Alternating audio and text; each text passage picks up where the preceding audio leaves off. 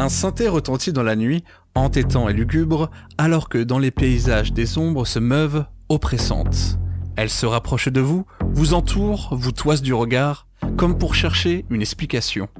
Une question est murmurée lorsqu'une main pourrissante vous saisit l'épaule, vous entraînant dans l'obscurité. Mais que se passe-t-il dans la tête de John Carpenter?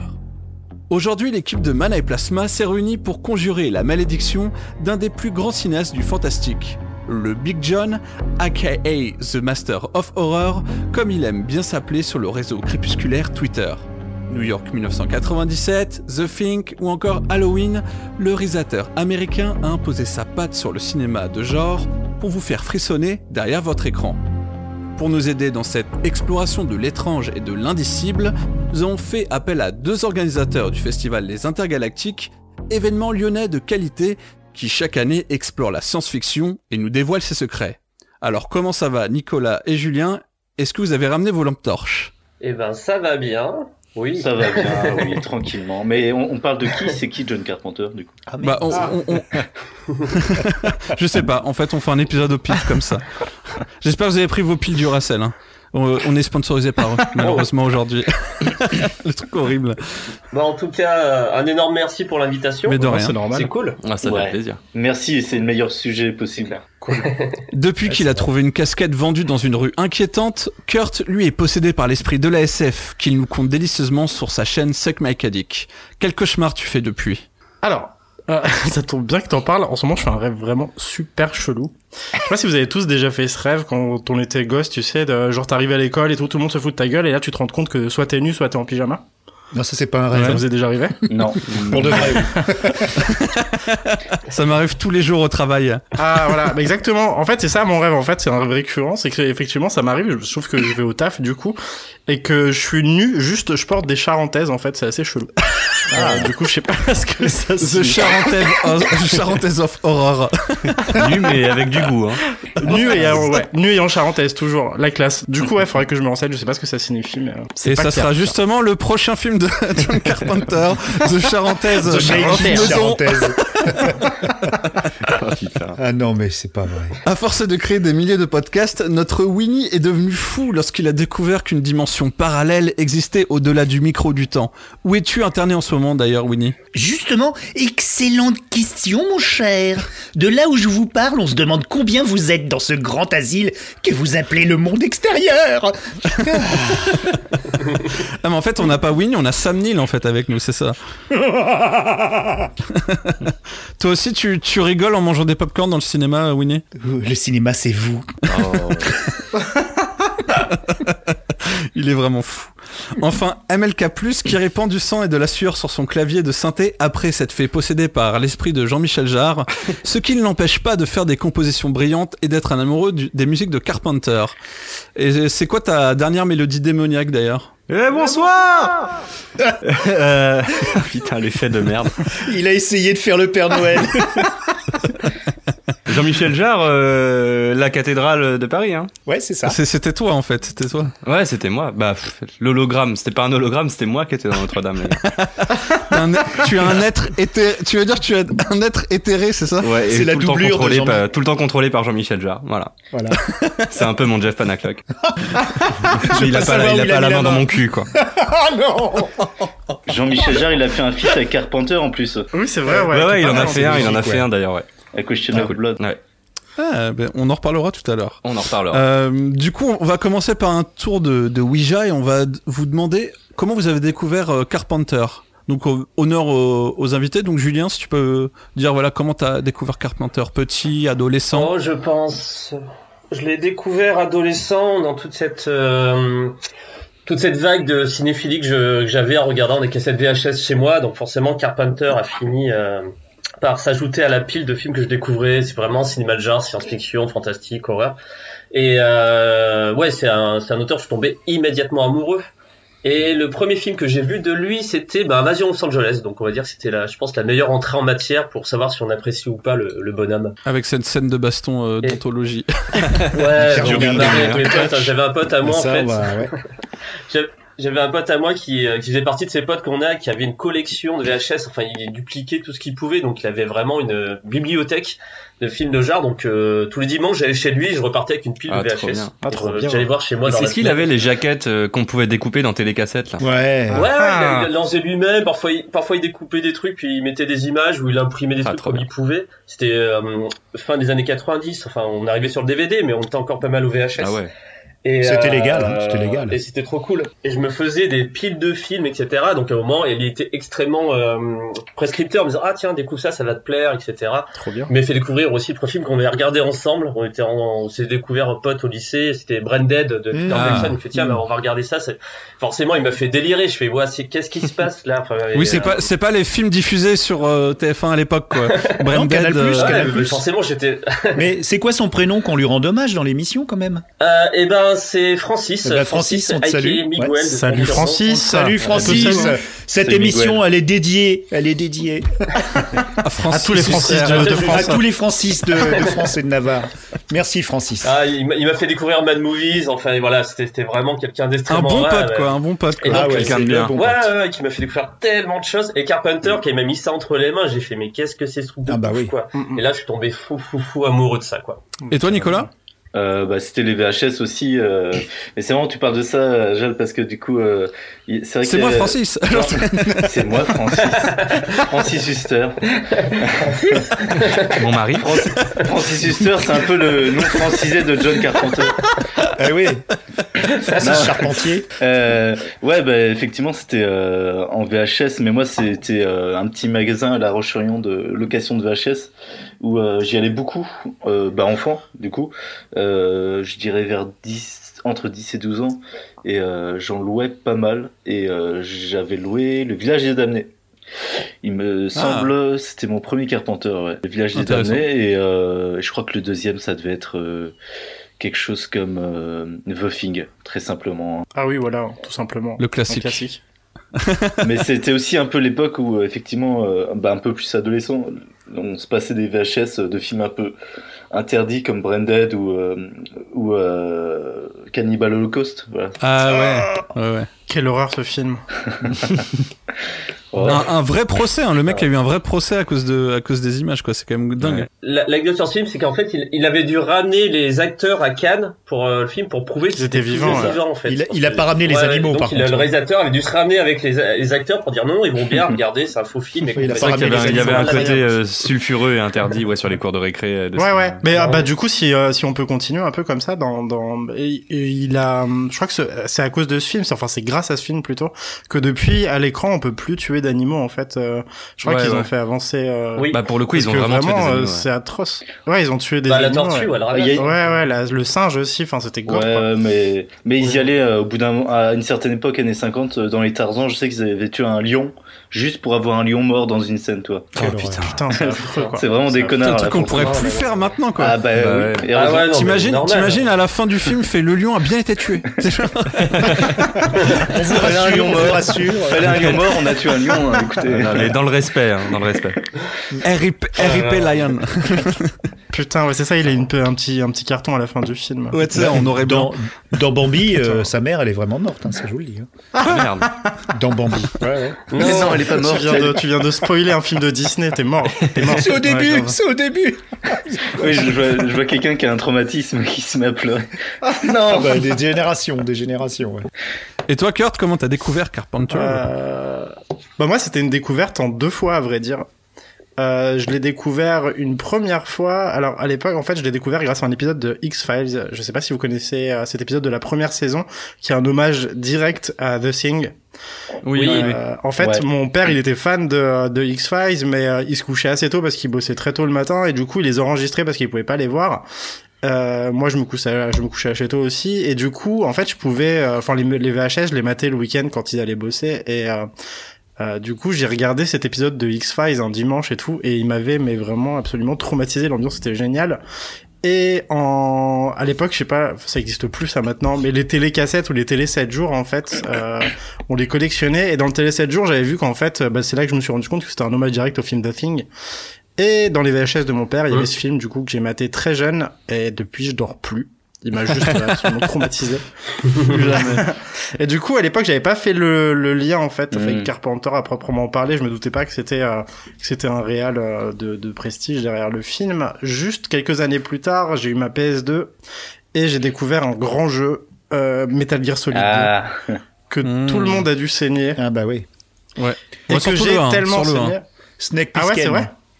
Ah bah oui, moi le Alors moi j'ai 1, découvert avec la j'avais joué. PS2 euh, et du coup le 1 t'es je l'ai fait vrai. très longtemps. euh. ouais ouais carrément. Et encore j'ai pas fait les opus NES non plus donc là vraiment je suis encore moins Ah ouais, non, là, un bon fan.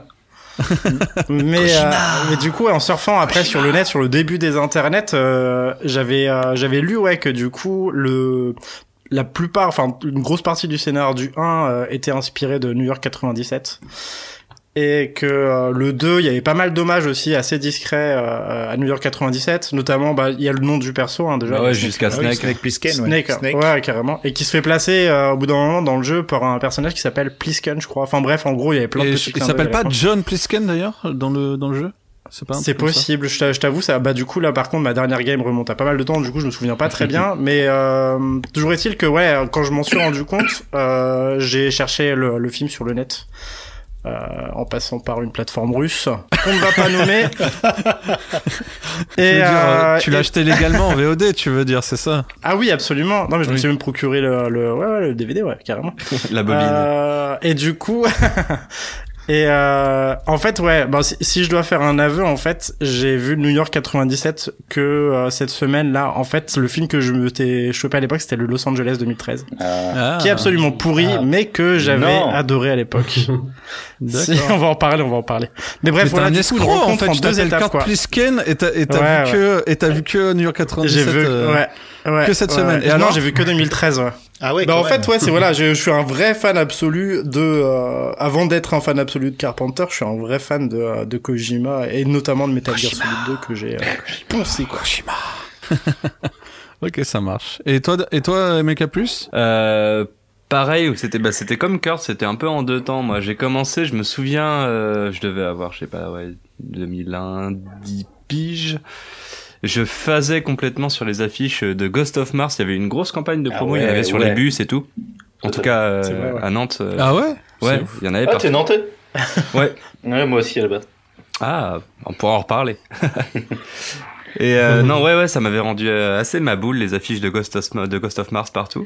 J'étais assez intrigué. J'ai pas vu le film, donc du coup j'étais resté sur les l'imagerie, euh, petit Mm. cauchemar, tout ça.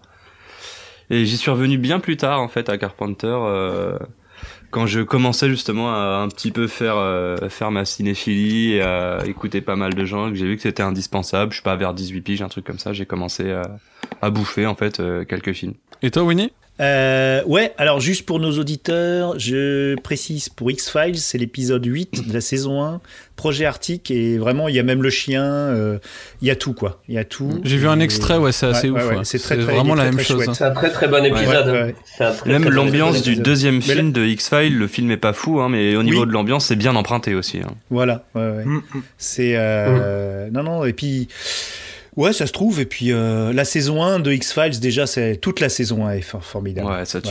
Voilà, ouais. Alors moi Ouais, moi alors moi je suis donc je suis le je suis le, le petit vieux quoi donc euh, moi j'ai connu ça quand même pas au tout début quand même parce que j'étais encore assez jeune dans les années 80 mais euh, en fait c'est j'étais fasciné toujours tu sais comme les jeunes les, les gamins ils sont attirés par ce qui fait peur et qui est interdit et The Thing, c'était vraiment le truc qui foutait les, les foies à l'époque.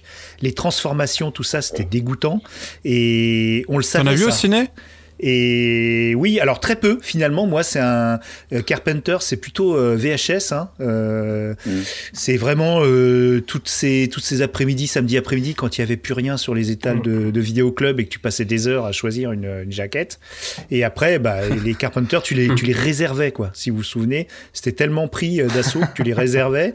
Et, et The Thing, je crois que je l'ai revu en grand écran euh, lors d'une d'une rétrospective. Ouais, les rétrospectives, c'est ouais ouais, il faut les voir. Ces films-là, c'est vraiment. euh, Mais par contre, euh, ouais, les, les éditions Studio Canal euh, remasterisées, enfin restaurées, et puis avec des tas de bonus. Ah Là, ouais, je me suis cool. régalé à préparer cette émission. C'est magnifique, franchement. euh, Ouais, c'est vrai qu'ils ont ressorti. Euh... Ah ouais, je les ai toi, tu parles de, du, des 4 DVD, c'est ça? Enfin, des 4 Blu-ray, là, le coffret 4 Blu-ray? Euh, non, pas un coffret, je les ai achetés. euh, Ils sont en carton là. euh, euh, euh, non, mais en, en Blu-ray euh, classique. Ouais. Et il y en a tout un paquet. Et les, bonus, tout ça, j'ai pas pu tout regarder encore, mais, Ah, mais c'est très ça a été beau. un plaisir. Ouais, il y en a. un plaisir de. Et plus on se penche sur John Carpenter, et plus on l'aime, quoi. C'est ça qui, que je trouve génial. Totalement. Bah, pour moi, c'est un mec qu'on peut voir toute sa filmo. euh, Bah, je- je- j'exagère un peu hein, exprès, mais sa filmo les yeux fermés, on passera au moins un, un petit bon moment. Quoi. Ah, les yeux fermés, oui, Ouais. en écoutant les BO alors. Bien vu, bien vu. Eh oui. Mais d'ailleurs, d'ailleurs, on parle de, de, de, de John Carpenter ou comme Marc voulait que je fasse la blague, Jean Charpentier, merci à lui, on lui fait un Mais t'as bisou. t'as pas parlé, toi, de ta Bravo, pour, on a loupé, bravo pour la euh, blague. Ah oui, Comment SF, toi, tu On nous a, as pas dit. et toi, là, comment t'as Euh, découvert ben moi en du fait coup, je, euh, je, sais, Carpenter je, je sais pas trop mais euh, moi en fait je vous rejoins un peu c'est euh, je pense que c'est un peu euh, Carpenter ça, ça se bah peut-être plus maintenant parce que c'est revenu euh, un peu à la mode même si je pense que pas mal de jeunes font l'impasse dessus parce que bon ça ça vieillit et tout mais à l'époque je trouvais que c'était un peu ça c'était un peu une récompense en fait de trouver ce genre de film à l'époque euh, en, Mm. en fouillant un petit peu donc ça, ça c'était un, un peu un réalisateur qui se méritait euh, si on voulait voir ses films quoi Ah, surtout euh, bon en V- Mm. surtout en VHS enfin t'avais pas internet et tout euh, Ouais. enfin pour euh, trouver les films euh, là en préparant l'émission j'ai pu re- re-regarder tous ces films mais euh, je pense qu'il y a 10 ans ça aurait été impossible de, de retrouver tous ces films euh, s'il y avait pas internet et tout quoi bon peut-être pas 10 ans peut-être 15 ans peut-être peut-être 15 ans hein, mais euh, En plus, avec des, films, versions euh, euh, qui rendent justice, parce qu'il y a des fois des, des films très sombres comme The Fog, euh, Fog, ou même le, la- le New York 1997, euh, il est, il est magnifiquement restauré et euh, Ouais. c'est quand même mieux de voir ces films-là euh, en bonnes conditions. Ah ouais, carrément. et moi je sais pas par quoi je suis com- j'ai commencé euh, je, je pense que c'est The Thing je pense que j'ai dû voir The Thing un jour euh, Bah ouais. pareil en cassette ou un truc comme ça ça m'avait ça m'avait traumatisé euh, de ouf horrible bon, après, c'est, c'est la génération qui veut ça, mais c'est ouf qu'on l'ait tous découvert via VHS parce que, enfin, et en Ouais. même temps, ça se vérifie parce qu'effectivement, au ciné, il avait pas du tout de, enfin là, on en parlera peut-être plus tard, Et mais il c'était avait, pas, ouais, pas diffusé, euh, c'était pas diffusé pendant les vacances de Noël malheureusement sur TF1. Ah, euh, malheureusement. entre le- entre la course entre la course aux jouets et euh, Oh, Le Père Noël est une ordure. les mais de après- Vivim, euh, ça, ça doit après je me demande si j'ai pas connu aussi grâce à je regardais une émission géniale qui était Ciné Frisson euh, enfin euh, non comment ça Ah ouais. euh, le, ça, c'est ça, c'est pour des films coquins, ça. Non non Ah c'est euh, Da- Dahan comment il s'appelle le, le mec Ah, qui Olivier ça, tu, tu vois Yannick Dahan. Yannick, Yannick Dahan. C'est ça Ouais, qui a fait la horde. Et ben du, du coup sur euh, Ci- Ciné Cinéma Frisson, je crois, il faisait une émission en fait où il parlait des films de genre et je crois que j'ai dû découvrir Carpenter un peu comme ça. Ah, Opération Il avait Frisson. des- Opération Frisson, voilà. Et, Ah ouais, euh, c'est c'est l'héritier parlait- de, de Dionnet avec son émission sur Canal Plus où il passait. Ouais, il films, parlait euh, beaucoup de cinéma de genre, donc peut-être que je me suis intéressé à Carpenter euh, via, via ça. Je pense que c'était vers les années 2000, je pense qu'il y avait cette émission. Enfin, je pense que c'est The Thing en tout cas. Donc, euh, du coup, on en parle, mais qui est ce, donc ce, ce John Carpenter euh, Si quelqu'un veut. Alors, sans passer par une bio, mais voilà. euh, Ouais, on est- on n'est comment pas là on pour faire la définir- fiche définir- Wikipédia. hein. Ouais, c'est ça, mais comment on pourrait définir ce, ce, ce cinéaste américain? Bah, déjà un mec qui sait faire pas mal de choses, quoi. Parce que euh, faire des films, mais aussi euh, faire du scénario, mais aussi faire de la musique, euh, pas mal de cordes à son arc. Hmm. Ouais, c'est un, c'est un réal complet, hein, carrément. Ouais, euh, ouais, c'est-. Bah, c'est un mec qui a des visions, quoi. C'est vraiment Ouais, des c'est un visions globales. auteur, un auteur complet, ouais, complet. Il est monteur, il est bon musicien, scénariste. euh, il, bon, mais moi, moi surtout ce que je retiens, euh, ce que je veux retenir de lui, c'est que c'est un mec euh, fidèle, sympa, euh, très créatif. Parce qu'il s'entoure toujours des, pas des mêmes, mais on, Des on mêmes, retrouve euh, Tommy Lee Wallace qui est un pote de primaire, Nick Castle, d'ailleurs Nick Castle qui est sous le Ouais. masque de, de Halloween. Enfin, il prend les mecs comme ça, il dit tiens toi t'es Et puis Peter t'es- Jason aussi. euh, Ouais, ouais, ouais. Et tu les retrouves, Larry Franco, le- son, son producteur, Producteur. aussi, tu les retrouves toujours dans la. Je pense que c'est un mec fidèle, Donald sympa. Il a une famille en fait. ouais. Ouais, ouais, Mais il c'est un peu la même, c'est la même façon que un peu Spielberg en fait de créer vraiment euh, Mm. un truc avec des gens de confiance. Ouais. Bon, surtout que surtout que Carpenter, bon, on peut on peut, peut le dire, il a pas eu, enfin, au niveau des critiques, ça a été très compliqué pour lui. Ouais, il a pas eu toute la carriérité. euh, au Oh, même moment, ça. euh, Ouais, ouais, il a. Bah alors c'est marrant parce que il en parle dans un documentaire qui s'appelle Big John, mais c'est euh, c'est un peu, il a eu du succès un peu en Europe, mais euh, aux États-Unis, bon à part Halloween bien sûr, qu'il y a- mais il y a beaucoup de films qui, ont fait mondialement. qui ont, qui ont fait des, des beats quoi. en Ouais, c'est ça. Ouais. Toute sa carrière Ouais. quasiment. Ah oui. bah, heureusement pour lui, pas mal de trucs ont été réévalués après, tu vois, mais. ouais. Ouais, mais il a été très trahi aussi par le monde du cinéma.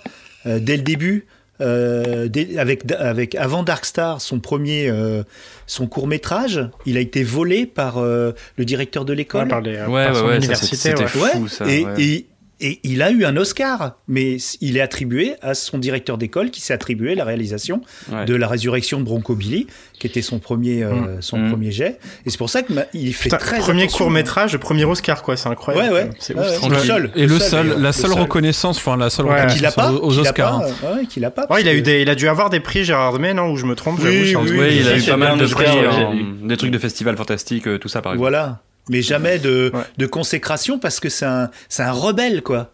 C'est un rebelle. Ouais. Le mec, il, il, il- a essayé un petit peu euh, parce qu'on lui a fait les yeux doux.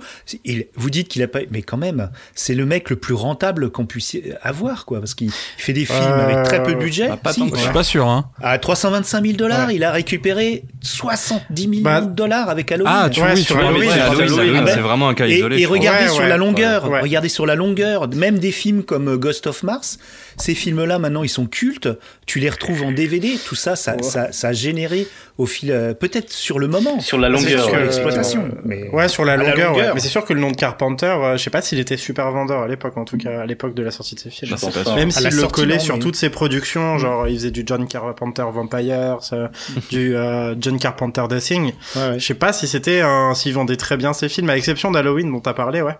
Euh, Et et, même le dernier. 97 qui avait bien marché aussi à l'époque de sa sortie. Ouais. Euh, le dernier Halloween Ah, ouais. a rapporté presque autant en, en dollars comparés. J'ai fait le calcul, j'aime bien comparer les dollars, par exemple, de 78 à 2000. Il, a, il est super Ouais. rentable parce que ce film a rapporté Monsieur Inflation. quasi... Ouais, il a rapporté 270 millions de dollars. C'est l'équivalent de, des 70 millions de dollars de 78.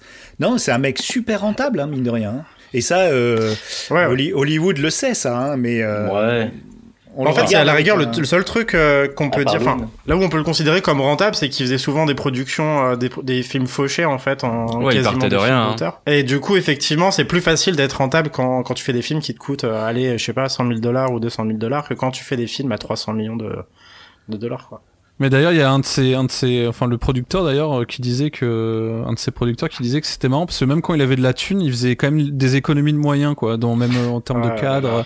Il En termes de- trucs, ouais, exactement. En fait, il, il- genre même s'il avait de la thune, je pense qu'il a, je pense que c'est aussi un truc, euh, il a tellement galéré, tu vois, que Mm. il, il se donne les, enfin, il, il, il, il en fait pas des fioritures s'il a des, milliers- des millions de dollars, quoi. Il va pas faire Ouais, un, je il va pas faire des bah, beauty shots. Je pense aussi qu'il a besoin de pas avoir beaucoup de thunes, tu vois. C'est un peu un mec du less is more, lui. C'est euh, si tu lui donnes plein de thunes, les, franchement, ses films les plus tunés, c'est pas les meilleurs, et ses films les plus fauchés, c'est les meilleurs. Clairement parce que je pense que c'est quand il est dans, ce- c'est quand il est dans ses derniers retranchements, tu vois, qui, qui pète tout, le gars. C'est-à-dire que sur euh, sur Carpenter, c'est- enfin on voit surtout ça sur la fin des années 80 où effectivement il avait un film fauché qui fonctionnait de ouf, on lui fait de la thune, c'est ça se plantait quoi Ouais, ouais, concrètement. c'est ça. Il faut arrêter. Entre Jack Burton, euh, l'homme invisible, euh, etc. Et puis il y a hum, le ah, Prince des Ténèbres. Ouais, enfin, de- Jack des- Burton s'est bien ça planté aussi. Jack Burton. Ouais. Ouais, bah, ils- je pense que c'est là, c'est là où, là, à un moment, les producteurs ont le plus confiance en disant, ah, il va être trop bon là-dessus. Mais après, il s'est planté même euh, sur là, sur Jack Burton, en l'occurrence, il s'est planté Ouais. lui-même, en fait, parce que euh, on lui a filé des thunes, effectivement, il aurait pu faire, faire un film calibré pour les studios, et il t'a sorti un truc, C'est euh, ça. Jack Burton, à l'époque où c'est sorti, euh, tout ce qui était, euh, tout ce qui tournait autour de la, de, de- comment dire, tout ce qui était culture orientale et asiatique, en fait, c'est un truc qu'on se voyait- pas du tout au ciné de dans les cinémas américains de l'époque et de Et du coup, vraiment, c'était, euh, il s'est tiré une balle dans le pied, en fait. Limite, euh, c'était, ça euh, venait- un suicide, quoi. Ça venait de Hong Kong en fait. Enfin, c'était une vraie envie de sa part et euh, de faire, Oui. de rendre un hommage à ce genre et il l'a fait. Il s'en Ah foutait. oui.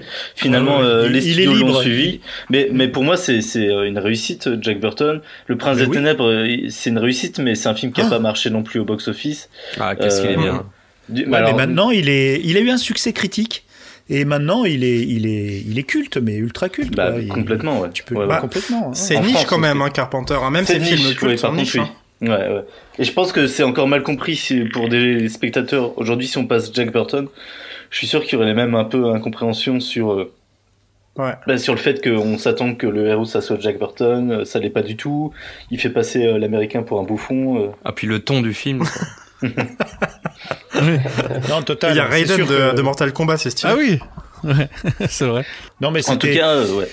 Ouais, vas-y, vas-y, vas-y, je t'en prie. Non, j'allais dire, euh, bah, je suis plutôt d'accord sur le fait que il, il, euh, quand il a pas beaucoup de thunes, il s'en sort très bien. Après, c'est vrai que ces films où il a eu souvent où il a eu le plus de moyens, c'est des films de commande, euh, Mm. comme Les Aventures de l'homme invisible ou Christine. C'est des films qu'il voulait pas faire, qu'il a fait euh, pour la commande, mais c'est pas des films dans lesquels il se sentait investi euh, émotionnellement.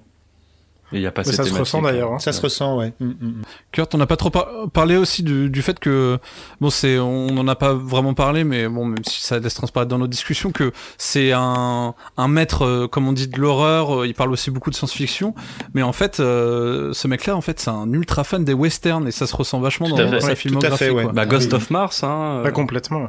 Vampire. bah, ouais. tous, dans la enfin, vie, dans la musique. Même euh, The Thing, hein, c'est fort à l'amo. Hein. Ouais, ouais, ouais. Bah, Ouais, Asso, euh, Asso, qui est un de ses premiers films de réal pro, entre guillemets, euh, en fait, fait. c'était euh, ni plus ni moins que le remake Rio Bravo. assumé de Rio Bravo, Rio- je crois, de, Rio Bravo. euh, Ouais, Rio Bravo. ouais, ouais. ouais, Rio Bravo, ouais. euh, qui est un pur western euh, en huis clos. euh. Bah, c'est ce qui lui a donné envie euh, pour, pour, pour un peu dire d'où il vient. C'est un, c'est un gosse, comme beaucoup de réalisateurs euh, habités par, euh, par l'horreur. C'est un gosse qui a, qui a passé sa, toute sa jeunesse au, au cinéma, qui pouvait voir trois films d'un coup. Ouais. Et, Ouais. et à l'époque, c'était les westerns qui étaient les plus intéressants quelque part. Et, euh, et, et aussi, je pense qu'il a baigné aussi dans Hitchcock aussi, parce que là, euh, Il est on pas parle fan, pas hein, souvent. On parle pas souvent. Oui, mais pourtant, euh, il a fait euh, son téléfilm qui est, qui est un, une Meurtre sorte de remake. 43e étage. Voilà, qui est un remake de Fenêtre sur cour euh, inversé. Euh, Il y a Mm. plein de choses, euh, même je- on- quand on regarde euh, euh, certains films, The Fog, pour moi, c'est un film qui rappelle beaucoup Hitchcock, malgré tout. Ouais. Ah Après, Hitchcock a changé le cinéma tout court, donc je pense que voilà Ouais, tous ouais, ceux qui sont passés ouais. derrière. Bien sûr. Ouais, mais La après, petite ville, euh, la petite euh, ville insulaire, quoi. Mais on, Ouais. on parle de, on parle de western, mais en fait, euh, pour moi, c'est plus Howard Hawks. C'est, je suis plus un fan de Oui, tout à Howard fait, oui, Hawks, oui, oui, c'est Howard euh, Hawks. et de tout son univers, c'est-à-dire autant euh, ses comédies que ses films à suspense, que sur la fin de sa carrière euh, les westerns. C'est un fan de, de Howard Hawks, euh, enfin vraiment total. C'est un peu son, son maître. C'est un peu son héritier, comme Brian de Palma est l'héritier de de, de, De Hitchcock. Hitchcock. Euh, et du coup, ça transparaît vraiment dans toute sa filmographie et, et un peu ses choix, sa manière de voir le cinéma, et du coup sa manière d'appréhender le cinéma, euh, qu'il dit intuitive. Euh, bah c'est c'est euh, exactement dans la lignée de Howard Hawks qui aussi lui se considérait comme un un réalisateur qui se base sur l'intuition à, à l'opposé justement de, de Hitchcock qui lui est quelqu'un qui pense tous ses plans qui pré- qui est beaucoup dans la préparation et Ouais, très cartésien. ça très très froid lui de son côté. Il est, il est pas très fan Ouais. Ah, ça, on peut pas méthode. comparer euh, Carpenter de, à Brian De Palma. C'est vrai Mm. qu'au début, peut-être, mais alors ça c'est vite, vite, vite, euh, des, euh, ça s'est vite euh, trouvé euh, en différence avec Brian De Palma qui lui a adopté les codes cinéma, euh, très Hollywood, tandis que Carpenter est resté jusqu'au bout, un... jusqu'en 2011, il est resté le, le, le mec rebelle et libre, quoi. Mm, Même quand euh, Mais justement, tout à l'heure, on a cité, euh, je crois que c'était Benjamin, le mot auteur pour John Carpenter. Je pense que pour nous, c'est indéniable que, que le gars est un auteur. Mm. Mais pourtant, c'est pas simple de mettre des gimmicks d'auteur sur John Carpenter et c'est essayer de trouver ce qu'est son son cinéma à lui, tu vois. J'ai du j'ai du mal à mettre le doigt dessus, moi, pas par le. Et ben justement, moi j'ai des idées. Si, si. bah dé- déjà il, enfin il adore les, les plans larges et les, Ouais, les plans qui ne bougent pas en fait. Et d'ailleurs, et d'ailleurs euh, j'ai revu avec euh, avec douleur euh, Ghost of Mars et en fait Ghost of Ah Mars ouais, c'est- euh, monté c'est monté comme comme Fast and Furious un peu. Enfin c'est vraiment un montage cut, hein. dégueulasse. Et euh, du coup on perd ce côté là en fait où Carpenter lui il posait sa sa cam tu vois. Enfin Mm. sur ses anciens films il pose sa cam. T'as un super cadre et ça bouge pas en fait. La caméra bouge très peu quoi, sauf quand il Ouais, fait ouais. des plans. euh, Et ça, c'est terrible le- parce que pour des batailles de masse, quand t'as un plan large, mais c'est interdit, quoi. Avant le Seigneur des Anneaux, c'est interdit. C'était quelque chose que tu peux pas faire, que tu pouvais pas rendre vraiment. euh, Par exemple, Brevard qui avait réussi à... avant le Seigneur des Anneaux, c'était, je pense, le maître étalon, tu vois, niveau euh, bataille. C'est Mhm. c'était ça marchait bien parce que justement t'avais des plans de face plutôt pour donner des effets masse avec peu de personnes des trucs comme ça là dans Ghost of Mars euh, ça, ça fait ridicule des fois hein. D'ailleurs, On en, parle- des on en parlera euh, des, des déceptions Ouais. Carpenter Ouais. à la fin. Ouais. Ne- Pas de ne- Ghost of ne- Mars, quoi, du coup. Bah, Ouais, attends, il y a non, The Ward. et d'autres, et d'autres. ouais.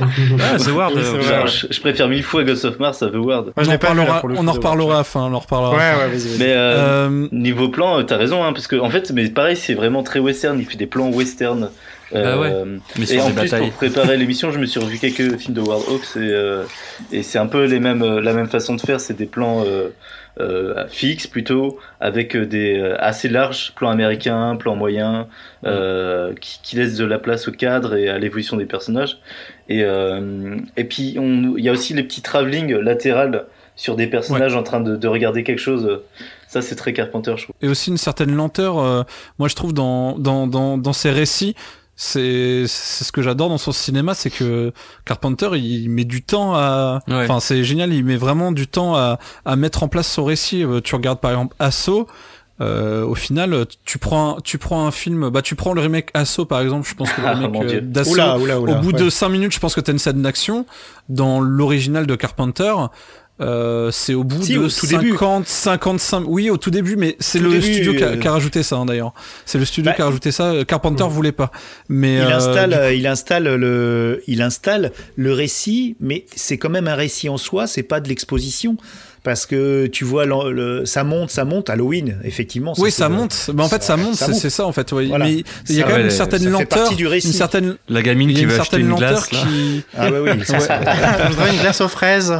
Ça, c'est quand même un morceau euh, d'anthologie euh, de, Vanity de- du cinéma. Ouais. SO la D'ailleurs, peut en oui, on parler parlait de, Ouais, SO. de, euh, de son amour pour le western, entre guillemets. Et effectivement, il y a un truc que j'avais lu, alors je sais plus où je l'ai lu précisément, mais c'est qu'il a introduit dans son cinéma très rapidement le cinémascope, qui est un format Mhm. à première vue qui Mhm. avait été jusqu'à présent utilisé quasi exclusivement pour le western. Et du coup, ça donne effectivement à ces plans quelque chose d'assez, euh, souvent assez majestueux. Et ça donnait aussi, euh, du coup, à, à ces films un côté tuné en fait, enfin un Mhm. côté un peu friqué, euh, Ah alors oui. qu'il était euh, juste euh, à chaque fois c'était, il était fauché quoi. Ouais, du coup, ça, ça donnait à ces films en fait un aspect un peu, un peu, pro- enfin pro quoi. Alors qu'il faisait ça avec euh, trois les fois. plans regards aussi les plans regards les plans expression du visage qui prennent le temps hein, très western aussi Quasi pas de zoom aussi, il aime pas les Ouais. zooms. euh, Il, il a commencé, il disait, les- à les apprécier à partir de Vampire. Ouais, exact, c'est vrai. Du coup, euh, c'est vrai que c'est un, un gimmick qu'on qu'on retrouve pas dans son cinéma. Puis les gros plans, il y a une espèce d'économie aussi. Sauf quand sur Starman, qui est un film plus émotif. que j'ai pas vu hein. J'ai pas vu non Il a ses fans, il a ses fans. Non, il a ses fans. ouais. Mais il a voulu faire du Oh, C'était une Spielberg. réponse à Haïti, non C'est ça ouais, Oui, oui, il a-. Il a voulu Il faire se venger de Spielberg, ouais. The Thing, je pense. ouais c'était ça Ouais, c'est c'est vrai que c'est c'est c'est l'opposé de The Thing, ouais, complètement. Mais ça reste quand même. euh. Ouais. Mais Starman a ses fans, hein, euh, il touche Bah, encore. Hein. Ouais, Ils il sont rares, pas. mais il touche, il touche. Bah, en fait, il a, à première vue, il a bien marché et du coup, ça a redonné au studio confiance en John Carpenter. Voilà. Et euh, il a tellement bien marché qu'il y a une série qui a été créée sur Starman euh, qui a fait bon une saison du coup qui s'est. Ah qui s'est ouais. C'est fou. Mais ils ont lancé une série Starman, ouais. Ah, c'est marrant. Ah, je savais pas du tout Bah, ça. ouais. Benjamin c'est pour toi Ah, putain. Ça doit pas être facile à trouver. Hein. Ça doit pas être J'ai pas facile à aimé. trouver. J'ai pas aimé, mais on en parlera à la fin. C'est le, c'est le tease, c'est le tease. Il y a pas longtemps, j'ai, Et- il y a, il y a pas longtemps, j'ai interviewé euh, Karen Allen qui joue dans Starman et qui a le rôle principal un peu et elle a beaucoup apprécié le tournage au final et, et même euh, est très contente du film en soi. Ah bah, cool. Ouais, le tournage, il s'était bien passé. Hein. Ouais. Bah, je pense que les tournages en général avec Carpenter, c'est le sentiment que j'ai, c'est que euh, même son ex-femme qui, qui le produit, tout ça, pourtant, euh, ça avait l'air de euh, d'être sympa sur l'échelle de sur l'échelle de Kubrick. Vous lui mettriez combien? Oh, le mec a l'air non, le mec a l'air super bienveillant. Ouais, c'est un mec très humain, très euh, du coup. euh. Bon, Bah à ouais. part sur The Thing, mais c'était juste pour les, c'était juste pour les, Voilà. les, comment ouais, s'appelle morphé bah, les, ouais, les Rob Bottin. Enfin, euh, même euh, avec les producteurs et tout, c'était chaud parce que ouais je crois qu'ils ont dû re- retourner toute une scène, euh, bah, la fameuse scène de- avec la tête. Ils ont dû la retourner parce que ça marchait pas. Ils ont dû, il a dû remettre. euh, mais parce enfin, ils avaient mis 5 heures à la faire. Ils, ils ont dû remettre plus, 5 hein, heures. était- Bah Ouais, non, ouais, c'est- coupée, c'est c'est une fois. Jean-Michel a bien été coupé pendant ce tournage. Ouais, ouais. Et toi, et toi, Julien, t'en, t'en, t'en, t'en dis quoi de- du coup de Carpenter? Comment tu, tu le sens, euh, toi? Ben, moi je trouve qu'il y a quand même des, on retrouve qu'il y a pas mal de choses chez Carpenter, comme le, ben, vous l'avez déjà dit, un peu cinémascope, le côté western. Il a ce côté aussi anti-héros hein, qui revient énormément et qui sort un petit peu des, euh, des Ouais. clous et qui va, voilà, et qui, euh, ben, on a Snake, Snake, putain, j'ai avoir du mal à le dire, c'est sûr, avec mon accent horrible. Plisken, Snake Plisken, il faut, faut que j'articule. Call me Snake. Et euh, ouais, il y, a, il y a quand même cette figure de l'anti-héros qui euh, qui est vraiment prédominante et qui qui se bat contre un système, le côté des outcasts euh, qui se retrouvent donc forcément aussi dans euh, Invasion Los Angeles. Euh, énorme et je trouve que c'est vraiment quelque chose qu'on retrouve à part dans The World il me semble enfin ou si on pourrait le dire même si c'est un très mauvais film euh, mais euh, on retrouve vraiment toute, toute cette euh, toute cette esthétique qui presque alors sans vraiment l'être pourrait se rapprocher un peu aussi d'un de héros euh, tarantinesque mais là je, je fais un grand écart hein, faut pas se mentir euh, je- Je, je vois ce que tu veux dire. c'est- marrant parce Mais que. d'ailleurs, ce ce qu'on- que- Je- Vas-y, j'ai euh, c'est marrant, il, il considère pas forcément ses héros comme dans, des anti-héros, mais euh, de son côté, euh, c'est juste qu'il est, euh, enfin, il, il a pas, il aime pas les héros plats, euh, euh, un peu de cinéma qui sont un peu trop faux, et il aime bien leur donner un côté plus humain. Et, euh, et c'est pas, c'est pas forcément, enfin, d'après ses dires, il, il essaye pas forcément juste de faire un anti-héros. euh, c'est plus il, il est intéressé. imparfaits. il- il- ouais, il veut des personnages intéressants. Il veut un- des vrais héros en fait. qui ont des conflits dit, hein. internes intéressants, Oui. quoi, du coup. Oui, c'est des gens Des vrais- imparfaits. Là, pour le C'est coup, lui. euh, Je pense que c'est lui. Ouais, qui enfin Snake pas- Plissken, il est Snake Plissken là pour parler de lui, il est plus que euh, pas parfait Ouais. en fait. Il est, Bah. euh, Ah ouais, ouais. en fait, euh, il est la fin de Los Angeles 2013. On en pense ce qu'on veut, mais euh, genre juste en fait, il réduit l'humanité cool. à l'âge de, enfin, il ramène l'humanité à l'âge Ouais. de pierre. Mm, mm. Welcome to the. Euh, Bah, dans c'est comment il dit, je sais plus. Ouais, Welcome to the Welcome future, to the middle dit age. précisément, mais- Ouais, mais welcome to Ouais, the alors que Ouais, dans, York 97, c'est plutôt un héritage hardboiled, un peu euh, Voilà. Ouais, ancien mais, keuf et encore, le quoi. personnage, il est vraiment euh, très, euh, très, très nuancé. Enfin, nuancé, non, en fait, vraiment, c'est un personnage mauvais. À tel point Ouais. que, bah là, c'est une anecdote à la con, mais euh, normalement, Snake Plissken, dans le tout premier film, ils ont enlevé une scène, ouais, en fait, sur le euh, viol. qui décrivait Snake Plissken Ouais. comme un monstre absolu euh, qui avait été Ouais. arrêté pour meurtre et viol, je crois. Ouais, c'est ça, c'est ça, totalement. Ouais, Donc, puis il y a eu les, il y a eu euh, les vraiment, euh, là, pour il y a le eu coup, euh, euh, Il y a tout un univers attache. autour de Snake Plissken, ouais. C'est plus qu'un un anti-héros, là, vraiment, c'est un monstre absolu, quoi. Un Ouais, c'est un criminel. monstre Moi, je pense que ce qui pourrait être intéressant, en fait, c'est, euh, ça serait de mettre John Carpenter aux commandes d'un, d'un film Marvel. Euh, dans- non, mais c'est vrai parce que là, enfin, tu, les héros carpenteriens sont vraiment anti-Marvel. Enfin, on est, euh, même si Marvel, on, on a vraiment ce côté un peu torturé et puis pas parfait, mais ça reste quand même des boys Ouais, quoi, ça. complètement. Ah oui. Avec toujours cette, cette vision un peu fascisante du super-héros qui, malgré euh, tout le côté 2020-21 qui est mis en place, c'est-à-dire euh, très ouvert, euh, reste, ça je, je le pense. Et Carpenter va complètement à l'encontre de ça. Et je pense que c'est un auteur Mm. qui, euh, qui pourrait être intéressant, enfin ça se fera jamais, c'est sûr, euh, à mettre là-dedans, enfin foutre un peu le bordel, parce que même un Deadpool qui se veut, euh, on va dire, Subversif. euh, contre, euh, qui va à contresens, Ah non, ne ah l'est pas, pas du tout. Ah bon? Enfin, donc, euh, ouais, non, Deadpool, ça reste juste un Bon, peu des potage, gros mots quoi. et des blagues, et puis des trucs un peu trash Ah, un peu comme ouais. The Boys, quoi. C'est, euh, ça peut rester sympathique à regarder, la série The Boys, mais le propos, il est. En fait, c'est, euh, enfin, il est pas. il- C'est subversif pour des ados de 15 ans, genre oh là là, il dit des trucs de ouf et Oui, tout, euh, oh là là, mais il se fout de la gueule et tout. Euh, Mais... Mais de The toute façon, c'est le- enfin, vraiment, je la Oh là il tué du gars l'histoire- euh. l'histoire du mec. Et c'est en vrai que tu regardes. Cannibal Holocaust juste après, euh, juste après tu fais euh, ouais bon. Euh, Il l'a fait. Il... Il aurait, fallu que Carpenter euh, fasse la série The Boys. Là, je pense que ça aurait été intéressant parce qu'il aurait vraiment pris le truc à bras le corps et ça aurait été beaucoup plus. euh, je sais pas si vous avez ouais, vu c'est sûr.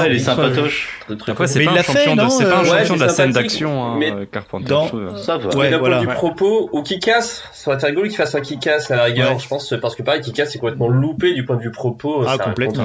c'est juste un peu trash, Ouais. on a l'impression d'être rebelle parce que c'est trash, alors que le message, il, Ouais, c'était va juste- Mais il l'a fait un peu. Mais d'ailleurs- Il y a Carpenter dans des. Carpenter, D'ailleurs, si je dans les 4 fantastiques, il n'y a pas une chose, il n'y a pas la chose dans le 4 fantastique Ah oui, Il y a la je chose.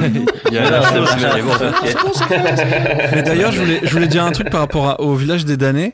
Euh, ce qui est super intéressant, euh, si vous l'avez vu, c'est Ouais, qu'en fait, ouais. il prend, il prend, il- dans, dans son film, il y a Superman et il y a Luke Skywalker. Donc il y a, Ouais. Ah Ouais, c'est vrai, ouais, ouais. il y a, Tout à fait, ouais. il y a, Ouais. Ma- Ah, il y a comment il lui met cher Matt sur des répliques euh, euh, clairement euh, appuyées non, en lien avec Christ- Superman, c'est trop drôle. Chris, Ouais. Christopher Reeve et Mark Hamill. Et en fait, c'est marrant parce que il prend euh, vraiment deux icônes du cinéma américain euh, dans le sens euh, héros américain, c'est-à-dire genre le Jésus, le Jésus Luc et bah, Superman quoi. Ouais, Et dieu, il, ouais. il, il en, il, il en fait bah, des gens qui essayent de lutter au quotidien contre quelque chose, qui arrivent pas forcément, mais des héros du quotidien en fait. Donc c'est marrant de qu'il ait pris, je pense qu'il l'a fait exprès, qu'il a pris Non, ces deux acteurs. exprès, c'est euh, délibéré. Et Christopher. Reeve, il y a, il y a un tas de remarques euh, justement sur sa force euh, quand il est euh, avec son pote là, celui qui meurt assez tôt dans son pick-up là, merde. Ouais. Enfin, il y a, il y a, il y a des meurt, remarques euh, vraiment ouais, appuyées là-dessus, euh, clin d'œil, clin d'œil quoi. Ouais. Mais alors, moi, typiquement, euh, je sais pas, mais le casting, je trouve que des fois, euh, au- sauf quand il garde ses habitués, mais on en reparlera peut-être de ses habitués, euh, de ses collaborateurs. euh, mais il y a des, il y a des castings que j'ai trouvé un peu foireux. Enfin, là, bah typiquement, Mark Hamill, du coup, moi, ça m'a sorti du film. J'ai passé mon temps à voir euh, Luke Skywalker déguisé en prêtre. euh, Non, mais même, il est mauvais. Oui, mais c'est ça qui est drôle, c'est ça qui est énorme. Et- est pas que ça, il quoi. est Et Sam Neill, euh, Sam Neill, là, dans l'entre de la folie, j'ai passé mon temps à voir Alan Grant, en fait, essayer de faire le fou. Ah, Et du non. coup, euh, Ah ouais non, il est fort Sam. Neill. Ah non, Sam Neill, c'est c'est- Ouais, c'est magnifique. ouais, ouais. ouais. Bah, Moi c'est dommage Ghost que t'aies of, vu c'est dans Ghost Jurassic of Mars, Park, j'ai du mal avec Ice Cube. Ouais. Ah ouais, ouais, putain. Ah putain. Ah, il Et, euh, et dans. Allez, dans on va The leur péter la gueule. C'est le meilleur moment du film. hein. Genre, genre il fait, Mais- on est bloqué, on est bloqué. Qu'est-ce Ah, qu'on puis, fait On va leur péter la le gueule. film, mais le regard caméra à la fin là. Bah alors le regard caméra à la fin, c'est génial, c'est parce qu'en fait, Ah, putain. Euh, c'est que c'était la fin de la prise, donc Ascube regarde si regarde la caméra en disant la prise est finie. Et Ouais. en fait, Carpenter a tellement kiffé le regard caméra qu'il l'a laissé. C'est un petit Ouais. farceur ce Carpenter en Ah fait. putain. C'est vrai. Mais, mais euh, il, disait un truc sur ces acteurs qui est, intéressant, c'est qu'il les euh, choisit pas nécessairement. Enfin, il, il, pense pas les choses trop de façon méta quand il prend ses acteurs. Non, il, il est vraiment dans le discours qui choisit l'acteur euh, en fonction de si c'est quelqu'un qui travaille bien. Euh, et, et si c'est juste un bon acteur et, euh, et euh, moi quand je lisais le livre d'interview euh, de John Carpenter il, il arrête pas de répéter que euh, bah, c'était un bon acteur et, et c'est tout il correspond au rôle c'est un bon acteur euh, il est pas chiant bah parfait c'est ce qu'il veut Il, il vaut une fascination d'ailleurs à Donald Sutherland parce qu'il a. le- ouais ouais, Il totalement dit que d'ailleurs dans, dans le dans le documentaire Big John, il dit qu'il a pas eu une reconnaissance. euh, je pense qu'il fait un parallèle aussi avec lui en même temps en disant ça, mais euh, qui dit que. Ah, Donald Pleasance, tu veux dire? Euh, Ouais, Oui, pardon. Oui, parce qu'il a pas joué Donald. Sutherland, non, il. Non, non, Donald Pleasance, qui ouais, joue, euh, Pleasance, il est souvent là, ouais, il est souvent là. Ouais, ouais, et qui, Bah, c'est ça qui qui est est pour lui un grand acteur et qui est pour lui un grand acteur mais qui a pas percé euh, plus que ça au final. euh. Ouais. Non, mais Pleasance, Bah, après, il s'est hein. C'était une star avant aussi. Ouais, C'est mais il a toujours pris n'importe quoi, Donald Pleasance. C'est jusqu'à la fin de sa carrière. Ouais. Il a fait un nombre incroyable de, de navets. Bah, Mais il a fait les Halloween il partait- 14. il D'Halloween, partait- euh, toutes les suites d'Halloween. Tu veux dire que c'est- euh, Bruce Willis, Le, dieu Puma, il a fait le dieu Puma, mais lui, il est parti en vacances en Oh Indonésie. le dieu Puma, ça me rappelle le film avec Patrick Bruel là qui se transforme en jaguar. ah la le guépard panthère, euh, non, comment ça s'appelle Le Le, jaguar. Ah non, le guépard, c'est un bon film de, de Visconti, ça. Non, c'est le Ah non, jaguar, je crois, le jaguar. Le jaguar. Le jaguar, Le le jaguar. Le jaguar. Oh putain, faut pas confondre. Non, mais Donald Pleasance, ouais, mais il... Je fais tapis. Encore Voilà, que- je suis dans la jungle. Ouais. Encore qu'au niveau de la mise en scène, euh, je pense qu'il il se reposait sur ses acteurs. Je sais pas s'il les mettait beaucoup en scène, hein, parce qu'il y a certaines. Non, c'est pas un euh, mais- Non, c'est c'est pas, pas un un grand metteur en scène. hein. Ouais, non, non, non. Il, il Prince des Ténèbres, Donald hein. Pleasance, il est pas top. Hein. Il, il, il est meilleur dans d'autres films, euh, Pleasance, mais euh, dans Halloween, il est bien, mais euh, Dans Halloween, il dans est Prince top. des ouais. Ténèbres, il est un peu moins bien. Je trouve il est un peu en dessous. J'étais un petit peu déçu de le revoir. Ah, C'est vrai qu'on ouais, on a l'impression qu'il comprend pas trop ce qu'il veut, ce qu'il doit jouer dans Prince des Ténèbres. Ouais. Ouais, c'est bizarre. Ouais, ouais, j'aime bien. Mais ça Bah- apporte un cachet, ça apporte. C'est ça qui est bien dans Carpenter parce que il a les défauts de ses qualités et dans Ses films, euh, les petits pains, les petites conneries, le dans Ghost of Mars, tu vois un, un technicien qui sait pas où se foutre. euh, Enfin, tu- Mm. ces petites choses, mais on, on finit par les chérir et on se dit, eh regarde là, regarde là, tiens ça c'est ça et machin. Mais Ouais, je pense que c'est peut-être pour ça aussi que ça marche moins bien maintenant. En fait, c'est que le mec fait des films géniaux, mais par contre, on peut pas dire que, enfin, c'est c'est tout le temps bourré de défauts. En fait, il y a plein de gros défauts, mais comme tu dis, c'est ça fait le charme Ouais, du film et ça fonctionne avec ça le reste. fait- Mais est-ce que maintenant Ouais. on a encore le, le droit à si, ça, tu vois si, si.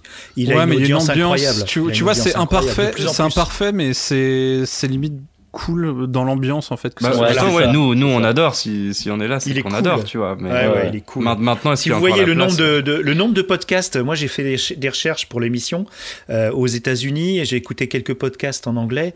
Euh, il y en a tout le temps, il y en a tout le temps. Et puis euh, le dernier VHS et canapé sur Michael Myers. Je veux dire, il y en a tout le temps des des, des, des- Ouais. des, in- des émissions Ouais. sur. Et c'est pas que des vieux quoi. Il y a aussi des jeunes quoi qui font des, des vidéos YouTube. Ah, mais bien il- sûr. Il, a, Ouais. ouais. ouais, ça continue. Moi, je connais des jeunes de 18 ans euh, qui kiffent Carpenter, hein, donc euh, c'est Ouais, ouais. c'est pas perdu. Il hein. va devenir- on a l'impression parce qu'on devient des vieux cons, mais Oh, parle pour toi. Je vous demande de vous arrêter. Non, canne. je pense qu'il y a plein de jeunes qui découvrent encore après les cinéphiles évidemment parce que mais c'est c'est comme nous, on était suffisamment cinéphiles aussi, je pense. Ouais, on a cherché. Alors euh, pour euh, pour euh, passer plus au niveau thématique des, de la filmographie de Carpenter, est-ce qu'on pourrait dire que Carpenter dans ses films, est-ce qu'il il essaye de de montrer le- l'essence du mal? Qu'est-ce que le mal? Ah oui. Plutôt. Bah, Bah, c'est en filigrane dans tous ces films Ouais. et moins et pas tout le temps en filigrane d'ailleurs même. hein. ouais. Euh, Ouais, des fois, c'est dit. en hein, gros- dans Halloween, c'est formulé. Ouais, c'est bah même en fait t'as des personnages qui incarnent vraiment littéralement le mal en fait. Bah là on Ouais. parlait de Michael Myers tout à l'heure, tout à l'heure. Ouais. Euh, et Michael. Myers en fait, euh, Michael Myers, il est, il incarne le mal à proprement parler dans des Ouais, des mots, enfin des propres mots du docteur Loomis en fait. à l'état c'est, euh, absolu, quoi. C'est une enveloppe euh, vide en fait, Ouais. juste euh, remplie de mal. Et il est là pour buter tout ce qui bouge. Euh. Ouais, ouais. Mm. Bah pareil ensuite dans Et Prince of Darkness avec le slime vert là Ouais. euh, bizarre et puis euh, et l'antre de la folie bien sûr. Mais là, Ouais. là, je suis pas d'accord avec en vous. fait, Je suis pas d'accord avec vous. Je vais vous dire mon point de vue. Ah. J'ai réfléchi un peu à ça parce que c'est très souvent qu'on dit oui, il aime montrer le, le mal absolu, tout ça. Alors, je, j'ai déjà un. De quel côté lui il se place, John Carpenter? Parce que c'est pas toujours très clair qu'il soit du côté des entre guillemets des gentils, en tout cas des humains. C'est pas toujours très clair. Regardez, euh, bon certes Halloween, on le dépeint comme le mal absolu parce qu'on ne donne pas ses motivations. Bon, ça c'est un effet de style aussi euh, par rapport au film.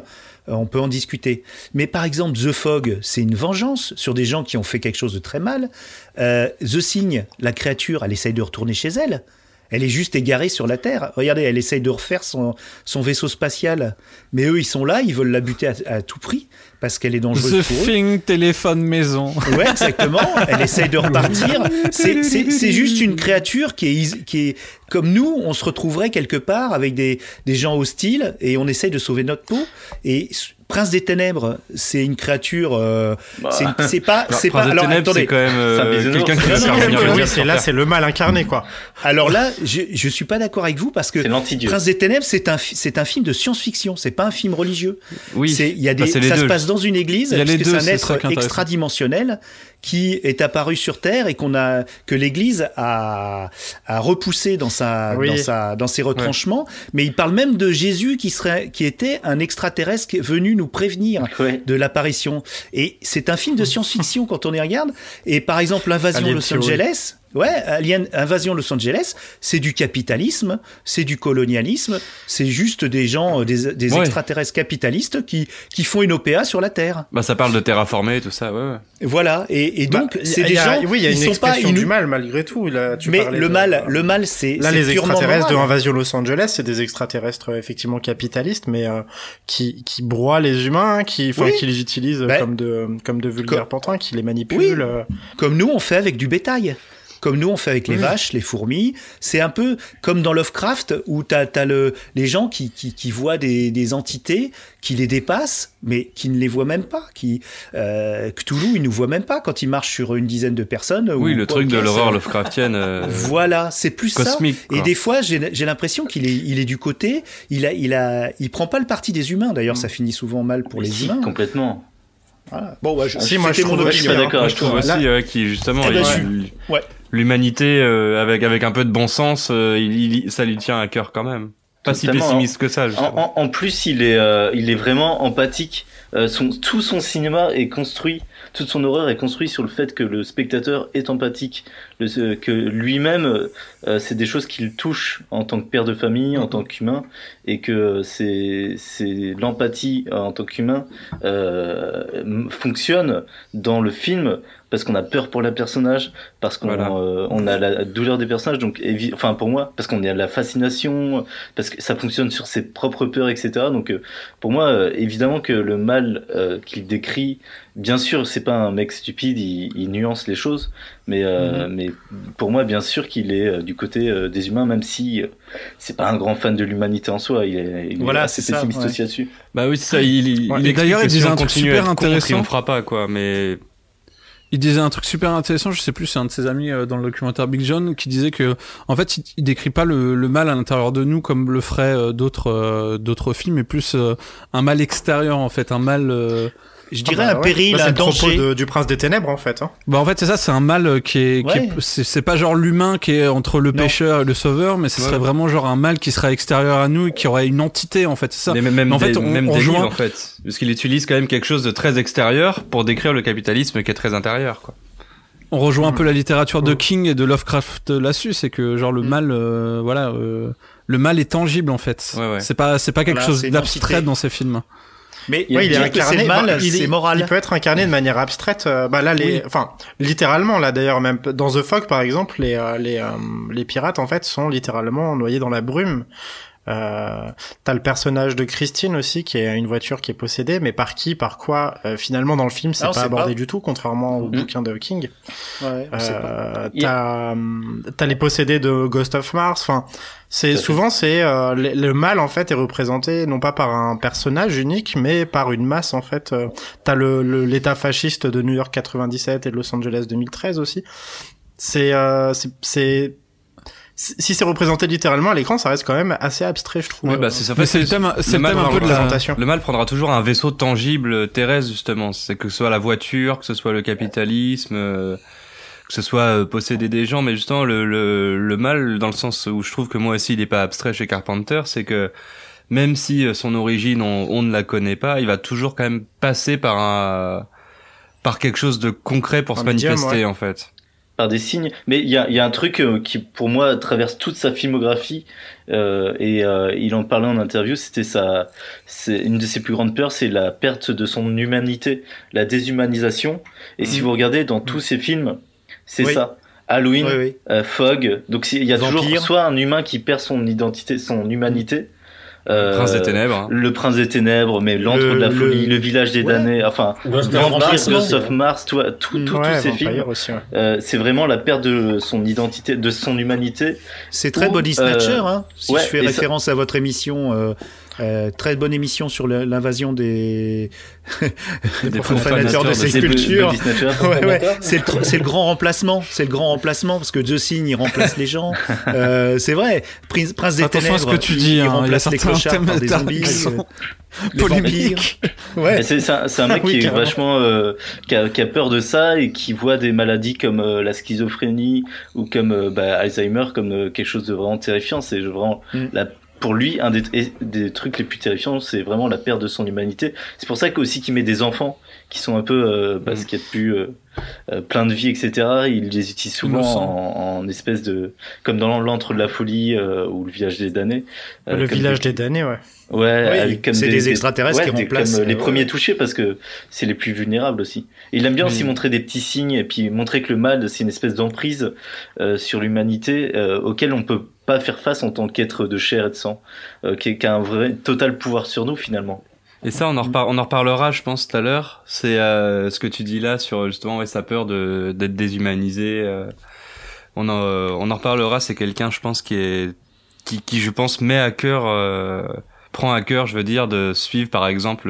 on voit les nouvelles technologies, tout ça. On, on en reparlera plus tard, mais ouais, c'est Mhm. quelqu'un qui a qui a pas envie de se laisser aller et de se laisser euh, vieillir. J'ai l'impression. Ouais, c'est étonnant. Et d'ailleurs, euh, comment le mal se manifeste, c'est- le thème de la contamination qui, qui plane un peu sur toute sa filmographie, j'ai l'impression quand même. Ah, c'est pas faux. Vrai, ouais. Ouais, ouais, ouais, La contamination au Ouais, sens ouais. euh, Vampire, scientifique, euh, mais ouais, de ouais. la perversion. Il y a toujours quelque chose. Il y a, il y a la contamination. euh, Enfin, je pourrais vous faire tous les films presque à part Starman, Non, non, c'est- mais t'as raison, il y a t'as raison, Il y a quand même une contamination. euh, même si tu vois par exemple un truc pas évident comme New York 97, ça Mm. peut être euh, euh, la criminalité. Tu vois, genre la criminalité qui explose. euh, dans euh, The Thing, bon, c'est assez facile. C'est euh, Ouais. cette chose qui se Oui, répand. Euh, La possession par Non, mais dans. Assaut, par exemple, dans Assaut, c'est euh, il y a quand même dans Ah, c'est Assaut, c'est c'est quand même un c'est quand même un film fantastique. Il y a quand même une sorte de pacte Oui. de au, au départ qui rend le truc un ah peu ouais, euh, de un film, peu film irréel. de zombies déguisé. Hein. Complètement, Oui. c'est- ça, ouais. ouais, un, mais souvent, il, il- on voit des gens assiégés euh, dans toute sa filmographie. Il y a toujours un moment où les gens sont assiégés. euh, il aime ça, ce côté euh, fort à l'amour. euh, Mais, Il mais a bah, le siège, ouais, c'est un thème typiquement le siège, western. ouais, hein. et puis il est dans pas mal de ses films. Et ben, si vous regardez, c'est même, euh, il est constamment dans l'utilisation de une unité de temps et de lieu, et de lieu surtout. Ouais. Une unité de lieu, genre un lieu, euh, bah, Assaut, c'est facile. Halloween, bah, c'est, des fois, c'est juste une ville, comme euh, Mm. dans le village des damnés, l'entre de la folie, euh, euh, enfin, Ah bah, New York Prince des 97 Ténèbres, et Los Angeles 2013. C'est ça, totalement. Of euh, Mars aussi, hein. une Chrono, église. ouais, du ouais. coup, on a toujours un peu ce côté, on a un lieu et une unité de temps euh, un peu réduite. C'est pas sur des semaines, quoi. C'est, c'est, Mm. euh, ça se passe en peu de temps. Et je crois que vous avez raison. hein, c'est vraiment les, les- un peu les westerns, ça. Ben ouais, et puis il y a surtout ce truc, je pense que c'est aussi lié au manque de moyens, comme on disait tout à l'heure, et c'est ça qui rend ces films cool.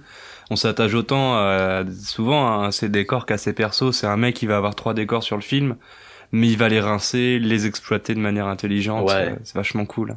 Et d'ailleurs, euh, tous ces héros-là sont un peu dépassés par euh, par par le mal d'ailleurs. Enfin, genre ils sont ils sont un peu euh, par rapport à d'autres films, ils sont un peu dépassés par les événements. Quoi. mais humains, le- quoi.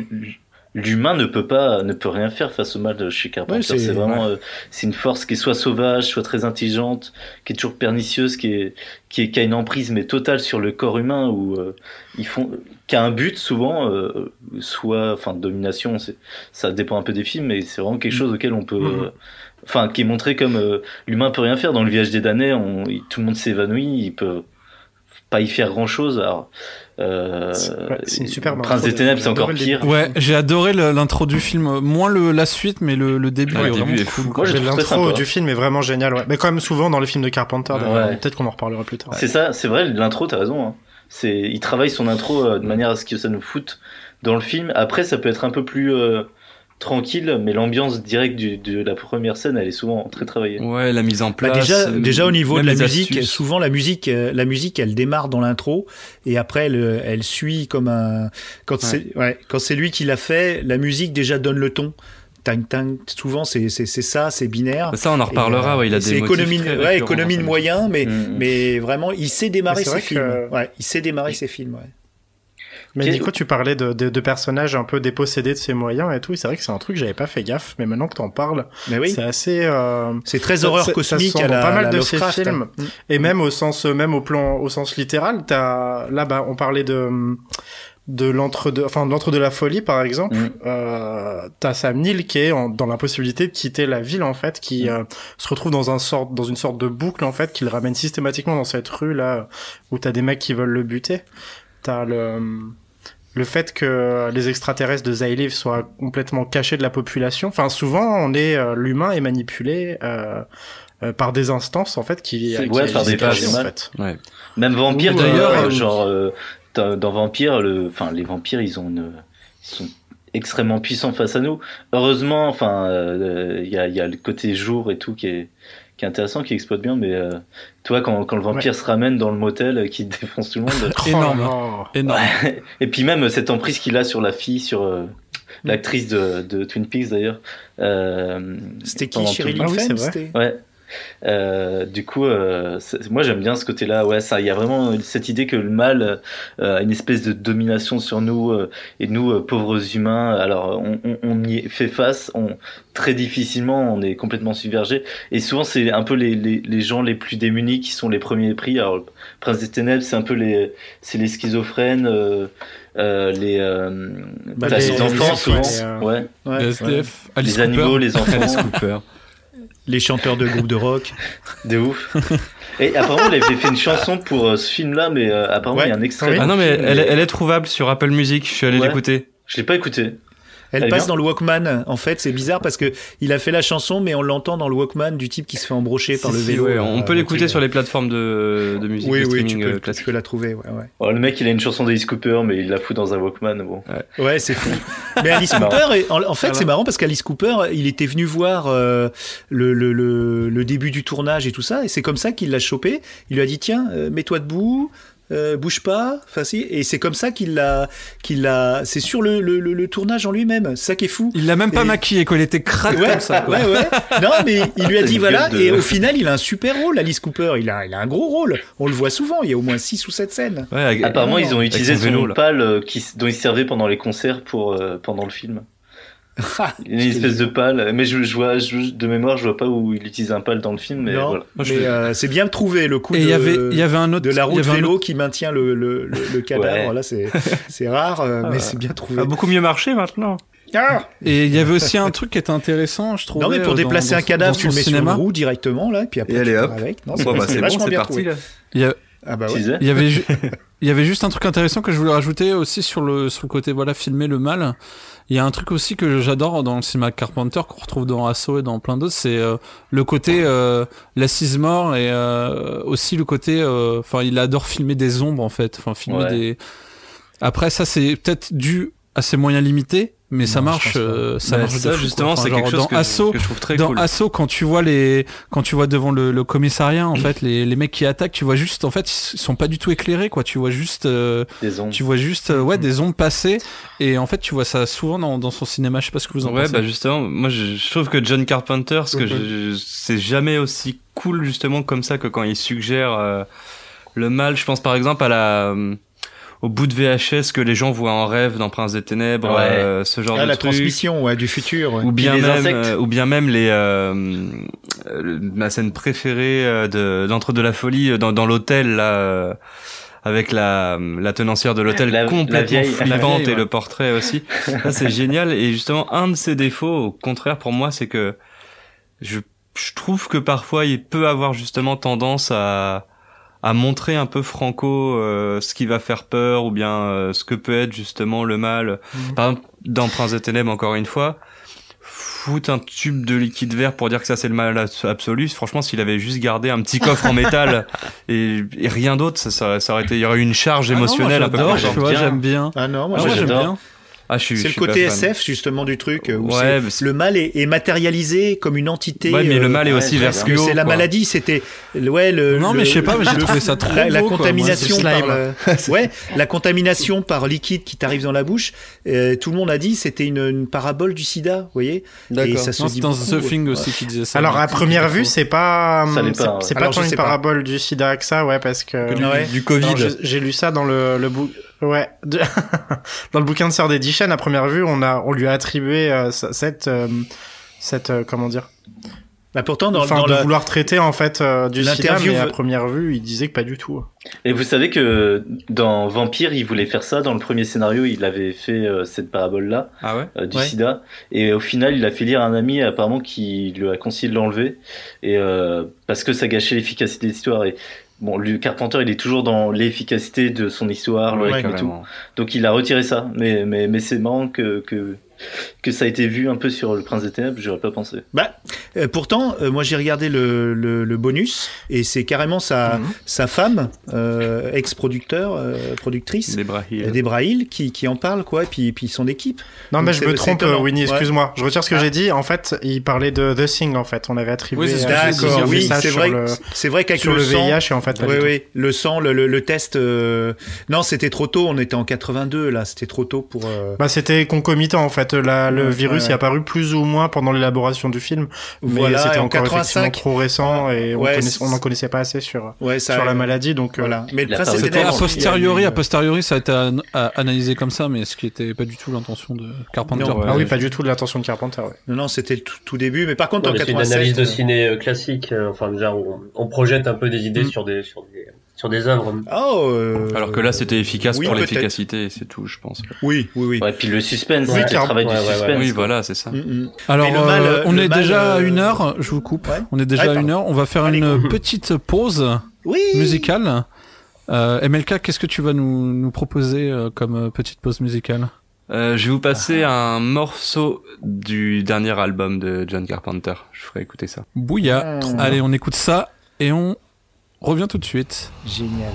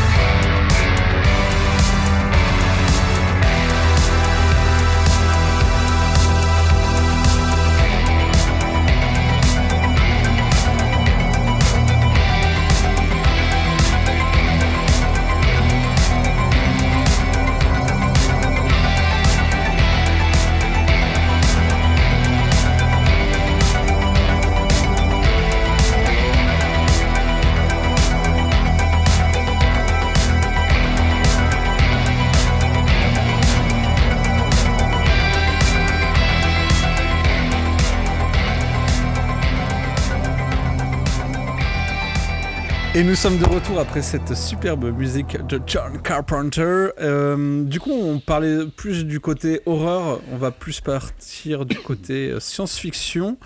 Donc, euh, comment, il, comment John Carpenter s'est servi de la science-fiction justement pour, euh, bah, pour nous raconter un peu nos peurs? C'est c'est quoi le futur selon Big John? Hmm. C'est un futur dystopique, hein, clairement. No future. Le, le futur sur Big John, euh, tiens, si je devais- En fait, ça reste quand même un réalisateur qui reste extrêmement contemporain dans ses. euh, Dans ses. euh, Dans la vision du monde du futur. qui reste vraiment très proche. Je veux dire, John Carpenter, il a énormément critiqué les années 80. De le côté riganien, etc., ce côté capitaliste à tout azimut, c'est vraiment un, un réalisateur qui est très, enfin qui parle, de- qui sert la science-fiction pour parler de son, son époque. Et vu qu'il réalise plus grand chose depuis 20 depuis combien de temps, ouais, 15 ans, euh, c'est date de 15 Awards, j'ai complètement oublié. Ouais, parce que 2010. c'est totalement oubliable. Ça, ça a 10 10 ans. 10 ans. Ouais. 2014 Ouais, c'est très récent. ça, ouais. The Ward, c'est très récent. C'est son dernier. Et The World, politiquement, ça raconte pas grand chose ça du coup. rien. Par contre, Euh, euh, Invasion Los Angeles, c'est c'est les c'est carrément. Ah bah c'est Reagan, Ah, hein, ouais, c'est vraiment euh, c'est Thatcher, Reagan, on est en plein dedans du Ouais. coup. Et euh, si bien que, ouais, c'est ça que vraiment ce que je, je trouve, je redis, ce vraiment intéressant, je trouve intéressant, ce serait d'avoir un, un John Carpenter qui, qui parle d'aujourd'hui avec les outils qu'il euh, qu'il aime utiliser en fait. Et c'est ben, la science-fiction pour lui, oui, ça a forcément une portée politique. C'est euh, vraiment le centre de son affaire. quoi. Après, euh, ouais. Moi, moi je, je trouve que euh, de, de ce qu'il disait, euh, il aime bien un peu euh, raconter à travers ses films de science-fiction que quel que soit notre progrès, on reste prisonnier de notre condition humaine et, euh, et du coup de notre incapacité à communiquer aussi. Et ça, c'est un truc qu'on retrouve un peu dans autant dans Dark Star que dans euh, New York 97, LA, euh, dans Invasion Los Angeles évidemment. Euh, Ouais. Du coup, c'est vrai qu'il y a une espèce de vision un peu euh, négative de l'humanité. Alors, euh, Cynique Un peu crépusculaire, ouais. il aime pas, il aime pas le cynisme. Il a, lui, il a une en fait. vision. Il, il a une vision euh, négative du système en fait surtout et de, de comment euh, fonctionne l'humain. Euh, il n'est pas fonctionnement Ouais. négatif de l'humanité parce qu'il y, a il y a quand même une euh, il y a la soli- solidarité dans John Carpenter, c'est quand même des outcasts qui se rejoignent ensemble pour euh, combattre. euh, Ouais, de- ils font un. il y a la résistance il y a un dans team-up. Los Angeles, dans Il y a un team-up. il y a un euh, team-up, c'est ouais. ça. Donc il y a des gens qui se battent, il y a une résistance qui se met toujours en place, mais euh, le système en lui-même. Effectivement, tu as raison. Souvent, c'est le- le- les autorités ou les, euh, Le les, systèmes comme ça, qui, ceux qui ont le pouvoir, en fait, qui sont pourris. Et à contrario, euh, c'est trop représenté, par exemple, dans They Live, dans They Live, euh, les laissés pour compte, Mhm. les, la, la classe ouvrière, les sans-abri, en fait, sont quelque part. Ont, euh, se, enfin, se battent contre ces institutions en fait. Et du coup, effectivement. Oui, c'est un quelque cinéma part, de col bleu. euh, ouais, Ouais, c'est un, un- un cinéma de col bleu. euh, ouais, ouais, c'est c'est des, c'est souvent des gens en bas de l'échelle sociale. Ouais, c'est des gens en bas de l'échelle Bah, sociale. il, il qui prédit vraiment la, la- il, pr- il prédit vraiment la disparition de la, la classe euh, la classe euh, Dirigeante. moyenne moyenne. et là pour la polarisation entre les très Les très riches et les pauvres. très pauvres et au milieu il y a, il y a plus ou moins des entre guillemets des moutons et euh, c'est pour ça que ça serait intéressant aujourd'hui parce que ça s'est encore plus Ouais, polarisé et qu'il y aurait encore plus de choses il aurait encore plus de choses à dire en tout cas il a il le sentait venir en fait Ouais. tout le monde le sentait venir si on était un peu politisé à l'époque Euh, mais aujourd'hui ça s'est confirmé à, à 200% et que c'est c'est encore plus là mais Et après c'est marrant parce que j'ai l'impression que Invasion Los Angeles, c'est un peu. euh, un peu. euh, Enfin, s'il sortait maintenant, ça serait un peu un film complotiste. Je sais pas si vous voyez ce que je veux dire. Oui, oui. alors c'est marrant parce que j'avais Oui, noté ça, j'avais noté ça dans son cinéma, c'est qu'on sait jamais trop, ce que je disais tout à l'heure, on sait pas trop de quel côté il est, euh, pas politiquement, parce qu'on on sent qu'il est, il est quand même de gauche. Il, Il est ouais, politique. mais, Hein. mais ce film-là, tu le reprends maintenant, Apolitique mais tu- il progressiste. pourrait être, euh, Ouais, il est Bah, ouais, mais il pourrait être interpré- interprété. Bah, lui, il se Ouais, considère je, comme je le apolitique. considère pas, je le considère pas tellement à gauche que ça, hein, quand même. Bah, C'est pro- ça. progressiste Ah, quand même. hein. Justement. peu, ouais, il est, il est si, si. plutôt euh, capitalisme euh, euh, euh, progressiste, on va dire. euh, Ouais, il il, aime l'argent, euh, mais. Non, mais il est c'est démocrate, pouvoir, il est pas il est pas voilà, communiste. hein. c'est ça, on va dire Mais c'est- démocrate. ça, c'est Non, les j'ai pas dit qu'il était C'est communiste. les ça. Européens Ouais, qui, qui veulent Oui, en faire, c'est euh, qui veulent en faire un cinéaste de gauche parce qu'on Ah ouais, adore, euh, avoir, euh, on adore avoir, euh, avoir des Ouais. réalisateurs américains comme Woody Allen et tout, mais euh, Ouais, ouais. Non, non. Je, je le sens pas tant de gauche que ça. euh. Non, mais il développe euh, dans ses films certains messages euh, Il- plutôt, euh, disons, de du bord de la gauche en fait Euh, la- euh, bah, Ghost of Mars quoi il est pas- pense, il est antiraciste. une société matriarcale euh, avec des personnages Voilà, euh, féminins très forts en fait Ouais. qui, ouais, mais, euh, qui- ouais, mais un gouvernement qui ne marche pas. Un gouvernement qui ne marche pas, tu vois, quand même. Enfin, tu vois, c'est. Qui est tout autant corrompu en tout oui. cas, ouais. Mais euh, Oui, voilà, c'est ça. Mais Oui, euh, ouais. il, est antiraciste, il est ça- ça, se voit antiraciste, quand même. il est, euh, il Bien est- sûr, ouais. alors je sais pas si on peut lui coller l'étiquette de féministe, mais il y a beaucoup de ces personnages féminins non, qui sont malgré tout décrits de manière assez. là, il y a bah, dans Asso par exemple, typiquement, il y a un personnage qui se révèle. Euh, c'est le personnage de. Alors j'ai oublié comment s'appelle l'actrice, c'est Laura Zimmer, je crois, qui joue euh, la, la fille dans le, dans le commissariat. euh, je sais plus comment elle s'appelle. Je sais plus comment. de Des secrétaires, en fait, je crois. c'est c'est- ça. Euh, ouais, c'est ça, ouais. Qui Ouais, se elle est révèle un en peu fait et qui prend la, choc quand même. qui Ouais, prend en main en fait la- le, le Qui siège. prend le lead. mais ça c'est très, très ancien, dans ça. The la- Fog. La co-héroïne taxe aussi le héros euh, de sexiste à un moment euh, à raison, tu vois. Ouais, Et, et Ouais, écrire et ce dialogue-là dans les années 80, c'est cool. Et en, en- The Fog, The Fog est un film féministe. Le, maire, euh, le maire est une femme. le- tout le monde, le- la- la- la- les héroïnes sont des femmes. Jamie Lee Curtis joue une femme libérée qui, qui fait du stop et qui couche avec le gars euh, en tout, en tout bien, tout honneur. euh, c'est une femme libérée. Enfin, tous les personnages féminins dans, dans The Fog, qui est, qui est un de ses premiers, sont vraiment, sont vraiment. Ouais, mais là, c'est l'influence de, pour moi, d'Adrienne Barbeau, qui, elle, était une militante féministe euh, pure, Ouais.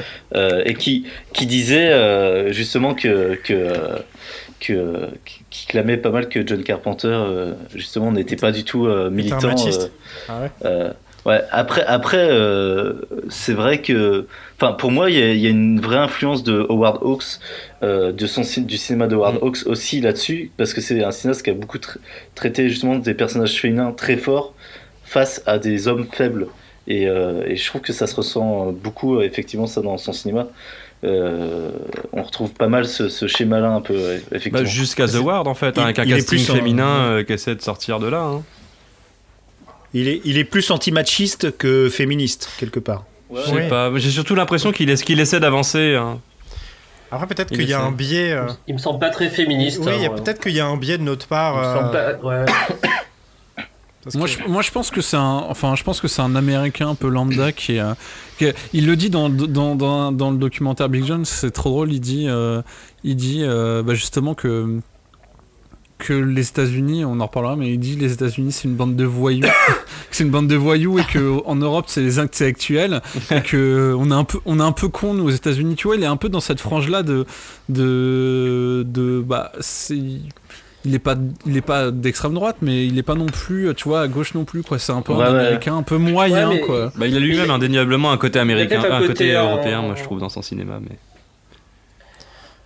Et un côté aussi, euh, je pense, euh, un peu traditionnel américain, c'est-à-dire en gros, on fait, enfin, on fait un, ça pourrait, qui pourrait se rapporter un peu au, au Texan sans l'être vraiment.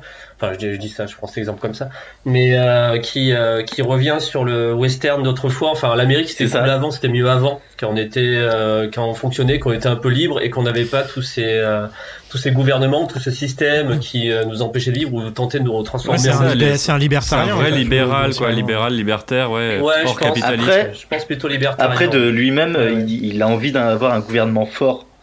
Euh, il a envie d'un gouvernement fort euh, et il est plutôt euh, en mode, euh, et ça je reprends un peu ces mots, hein, euh, il est en mode Oui, un oui, peu dit, un- ouais. un- impressi- enfin, euh, pas impressionné, mais euh, il se sent fier de, des gros accomplissements euh, des États-Unis, euh, Mm, mm. euh, d'avoir marché sur la Lune. Il, dit dans ça. une interview, il dit dans, il dit dans une interview que la seule réponse euh, au chaos, c'est un gouvernement Ouais, fort, ouais. mais mais voilà, il, il critique les gouvernements corrompus. Bien sûr, ouais. euh, comme, mais il est pour un gouvernement fort, donc il n'est pas quand même anarchiste complètement. Ah, et puis il est pas du tout anarchiste et surtout il est ni communiste. euh, Enfin ça il le, Non. il Non, non, le pas du tout. disait euh, vraiment très clairement. Pour euh, nous, c'est un. euh, Pour Par contre, j'ai la un sensation, peut-être que je me trompe, mais par contre que c'est un antifasciste convaincu.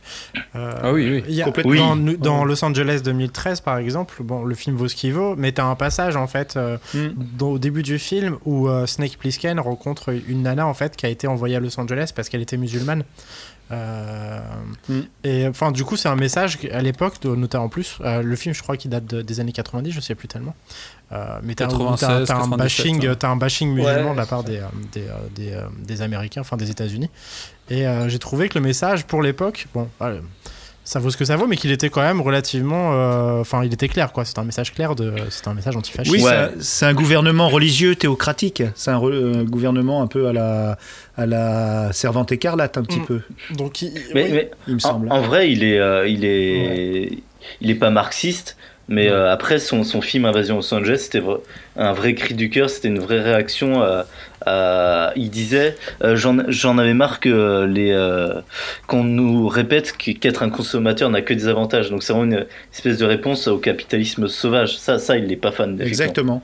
Exactement. Oh le message, il est fort. hein. Mais il avait voulu surtout faire un film avec quelqu'un qui faisait du catch. donc il adorait. Il est Oui, il a été catch. beaucoup, il a c'est été vrai. beaucoup repris aussi le message, mais Bah, il a été. Ouais. euh, un ah peu oui, ça- hein, alors parce c'est que- c'est pop culture. Ah ouais, le- les, les affiches Obey. euh, Bah, c'est devenu les- une marque tout- Obey, hein, d'ailleurs, gimmicks C'est devenu une marque. Ouais, ouais. Ça, c'est C'est c'est pour te dire à c'est quel point, quand même, le capitalisme tue tout, quoi. C'est ça. Mm. mais c'est un peu ré- se réapproprie tout, ouais. C'est un peu ma prochaine question. J'en ai, j'en ai euh, zappé d'autres, hein, euh, des questions pour. Allez hop, plus vite. on fout tout en l'air. on Euh, bah, justement, je trouve- je. Allez, j'enlève mon t-shirt, allez hop là. Alors, MLK, MLK+, il va, il va être d'accord avec moi parce qu'il Ouais. était là ce, ce soir-là, mais euh, lors d'un concert à Paris, euh, je crois que c'était en 2016. Ouais. euh, c'était juste euh, après l'élection de Trump et euh, novembre alors, je sais 2016. plus à la fin. Voilà, je sais plus si c'est à la fin ou au début du concert où il est arrivé, En plein milieu. euh, John Carpenter en plein milieu et il dit fuck Trump et euh, avec un gros doigt, avec un gros doigt. avec un gros doigt Fuck. et, et je me disais et je me disais voilà que c'était assez drôle c'était euh, est-ce que euh, Trump il dit pas un peu fuck à tout le monde en fait? Est-ce que c'est un peu c'est pas un peu son état d'esprit? Moi, je trouve pas. Hein. Mais- Carpenter, C'est vrai quoi, il, était- il était, il était remonté sur scène au milieu Euh, du concert. Carpenter. Il avait pas parlé du concert. Il, a, il prend le micro, il dit juste fuck Trump. c'est tout. Il est parfait. Après, pour, non mais pour son état d'esprit quoi c'est un, un Bah, état d'esprit un peu euh, Mais Trump, c'est c'est aussi quelqu'un qui, qui, a, qui a forcément pu détester euh, dans les C'est années ça, il 80, représente l'opulence, 90, Parce que Ah oui, il, était le- déjà là en plus. Bah oui, c'est ça. C'est c'est- c'est un magnat. euh, C'est bif. C'est un, c'est un capitaliste de ouf. C'est Biff Et quelqu'un qui. euh, Ouais, c'est ça, exactement. Et c'est vraiment, c'est vraiment ce personnage-là, quoi. Et euh, vraiment, c'est normal que, oui, enfin, pour lui, c'est c'est quelqu'un qui doit combattre euh, à mort. Euh, et je sais plus ce que je voulais Mais- dire. Bon, Mais t'as as raison, c'est dans le film de, dans le bouquin de, comment il s'appelle, Gilles Boulanger, ça, euh, John Carpenter par John Carpenter.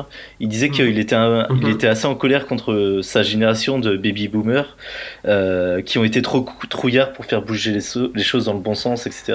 Et qui sont un peu terrés dans la surconsommation. Et il disait, mais même moi, euh, voilà, euh, j'aime l'argent, tout le monde aime l'argent, euh, et, euh, et, et c'est- il y a une espèce de, de ce double tranchant euh, entre son envie de rébellion, de sa, son, sa conscience qu'on pourrait changer les choses euh, dans le bon sens, on pourrait réduire la pauvreté, faire plein de belles choses, et en même temps euh, notre, enfin l'humanité euh, en tant que telle est, est faite de manière et le capitalisme fait que euh, ça arrivera sans doute jamais. Bah ouais. Mais du coup, je me demande s'il n'y a pas une amertume aussi vis-à-vis de, euh, Mm. Des studios qui Ah, l'ont est maltraité, amer, hein. euh, et tu vois, si le, mé- là, Ah, si depuis le, le mé- début. le message se mélange Mm. pas aussi peut-être avec une amertume personnelle. euh, euh, On, on sent le gars amer hein, dans tous ses films. hein. Mm. Euh, on sent le gars pas aigri, mais en colère. C'est le cinéma de Carpenter. Pour moi, c'est un mec en colère, et, euh, et des fois, ça, ça, ça fait que le film va perdre un petit peu.